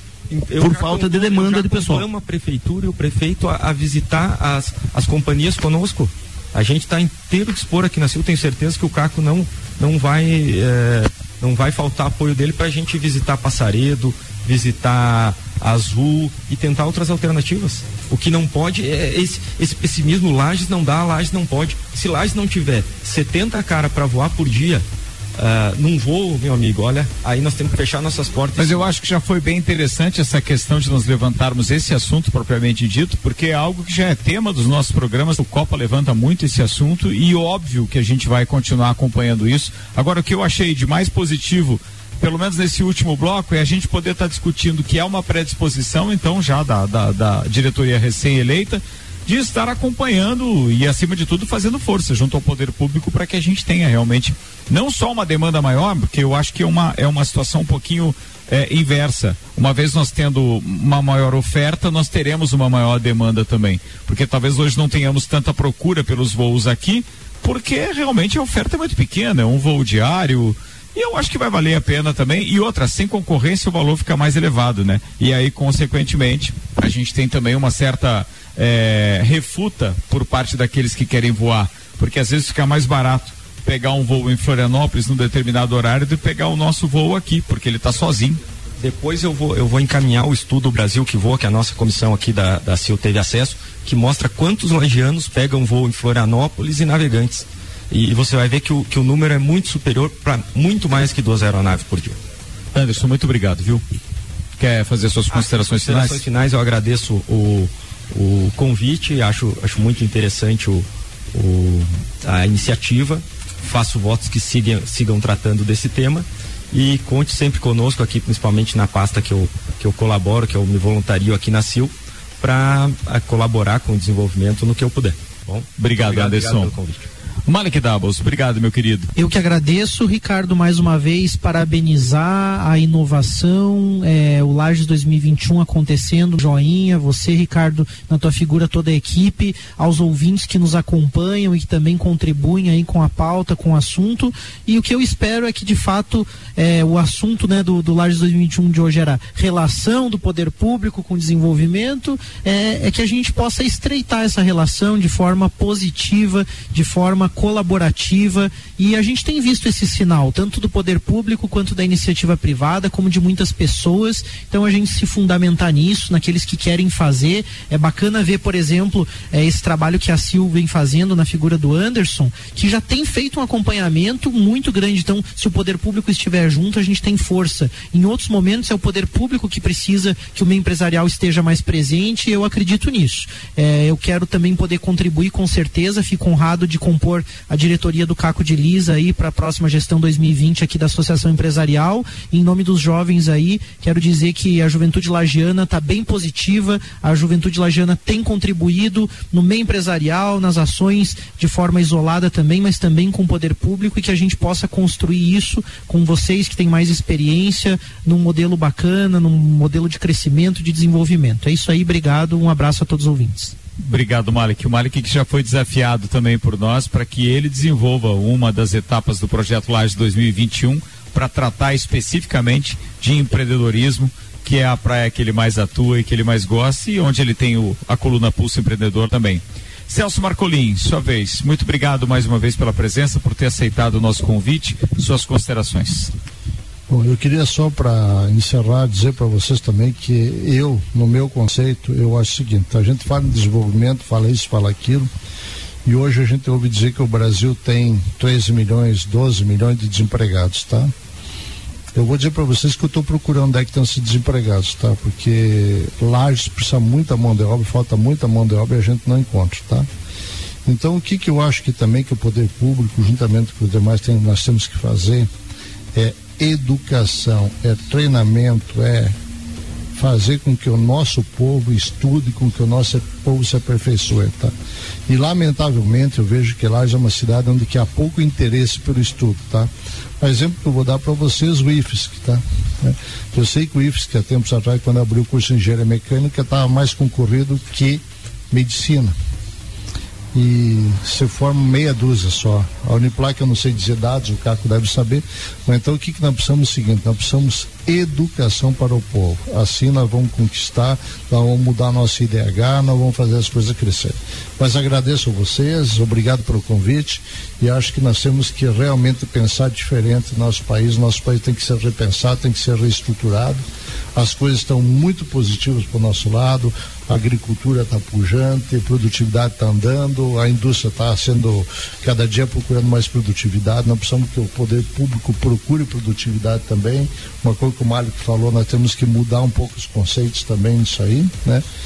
E acho que se nós fizermos essa lição de casa, de certa forma, ensinando a pescar e não dando peixe, esse nosso Brasil para no futuras gerações será poderoso, gente. Então, meu muito obrigado a todos vocês e conte conosco aí. Muito obrigado, Celso. Eu vou deixar o nosso anfitrião da CIL falar por último. Eu gostaria de me despedir agora do secretário Arruda. Obrigado pela presença, obrigado por ter aceitado nosso convite, Arruda. Eu sei que é bem corrido para você. Dia do funcionário público hoje, sinta-se abraçado, assim como todos os funcionários públicos. Devia estar na lida hoje da folga, mas de qualquer forma, obrigado por ter estado conosco, viu? Eu queria agradecer também a oportunidade de estar aqui, discutir algumas coisas do futuro da nossa cidade e eu tenho certeza que a gente está no caminho certo. Claro que tem dificuldade, tem problemas, tem falta de dinheiro, mas tudo é do jogo. E a gente tem que ter muita criatividade para poder tocar e entregar uma cidade melhor que a gente recebeu. E eu queria agradecer cada um que fez pergunta, que debateu, que eh, discordou da ideia, até porque se todo mundo pensar igual, eh, não, não, não, duraria duas horas o programa. E a gente Então eu tenho aqui. certeza que ela foi produtiva, eu gostei muito de estar aqui, espero voltar outro dia. E cada um dos senhores que veio aqui representou muito bem a sua empresa, a cidade, é gerador de emprego, é, faz a cidade crescer. Então, quando fala de cadeira, porque ele está sentindo o problema todo dia ali do o governo em cima, com imposto e cobrando e não dando as condições necessárias, mas a gente tenta é, melhorar o que o máximo que dá. E pode ter certeza que a administração é, Seron e Juliano está fazendo o possível e impossível para entregar uma cidade melhor. E com certeza vamos entregar, pode ter certeza. Obrigado, Arruda. Agora sim, nosso anfitrião, o presidente eleito da CIL, Carlos Eduardo de Liz. Caco, obrigado por ter nos recebido. Obrigado pela oportunidade de também é, ter a sua presença num debate. Recentemente você teve no Papo Joinha com o Joinha, mas para a gente é um prazer estar aqui. É, o entrevistando e o convidando para o debate agora à frente de uma das entidades mais importantes para o desenvolvimento da nossa cidade. Obrigado, viu? Obrigado, Ricardo. É uma satisfação sempre estar é, participando dos eventos que você proporciona. A gente sabe que seus eventos são sempre exitosos. Uh, queria deixar meu abraço em especial ao meu dileto amigo Álvaro, meu eterno diretor social do Serrano Tênis Clube. Né? Tivemos um trabalho alvissareiro lá, né? muito representativo. E agradecer a presença de todos, em nome do nosso presidente Sadi Montemeso, que de uma forma cordial eh, nos apoiou nessa nova empreitada é, vai ser o nosso presidente do, do, do superior do nosso do, na, da nossa entidade é, e dizer aos senhores que a contribuição que nós podemos deixar, o legado é amanhã, por favor, Fórum de Desenvolvimento Econômico no Centro Serras às 18h30, aonde debateremos alguns temas. O principal que eu vejo é o Observatório Socioeconômico. Aí sim, nós vamos ter as respostas. Saber se realmente um voo é importante, quanto é importante, o que que ele impacta. É, se, por exemplo, eu, te, eu, recebi no Banco da Família essa semana uma pessoa de Hong Kong e outra de, de, de Lisboa. Eles vieram lá no do voo lá de Florianópolis, não puderam desembarcar aqui. Tá? Então, essas situações é que nós vamos ter números. E aí sim, para dizer assim, prefeitura, governo do estado, vamos nos dar as mãos e vamos resolver as situações. Tá? E, e não podemos, e aí não podemos mesmo estar tá pagando dois aeroportos, gente. Isso é o, é, o, é, o, é o cúmulo do cúmulo. Um fechado 20 anos e outra prefeitura bancando aqui. Onde está lá? 100 mil aqui e mais 140 lá. Vamos maximizar. E aí, lembra, Joinha, que eu falei no teu programa? Fazer mais com menos em situações como nós estamos perpassando, é fazer mais com menos. E agradeço aos ouvintes. É, e a CIL está sempre, estará sempre de portas abertas para todos. Obrigado, meus caros. Obrigado mais uma vez, Caco de Liz. Joinha, obrigado mais uma vez por aportar todo esse seu é, staff de conhecimento. Seja bem-vindo a esse time. A esse time, em, em breve a gente é, terá novidades e poderemos anunciar a todos os nossos ouvintes. Mas por hora, muito obrigado. Se quiser fazer menção aos nossos patrocinadores também. Ricardo, eu quero agradecer a oportunidade de estar dividindo essa bancada contigo, com os demais amigos aqui que já foram várias vezes relatados. Quero fazer um agradecimento especial para Ana, para o Matheus, para o Ulisses, enfim, para toda essa equipe que dá o suporte para a gente, no sentido do microfone, da extensão, do banner, das redes sociais. Enfim, uma equipe que a gente se orgulha de estar participando com eles. Eu quero agradecer em especial aquelas pessoas que conseguiram, que nos proporcionaram fazer esse programa, que são nossos parceiros comerciais, né?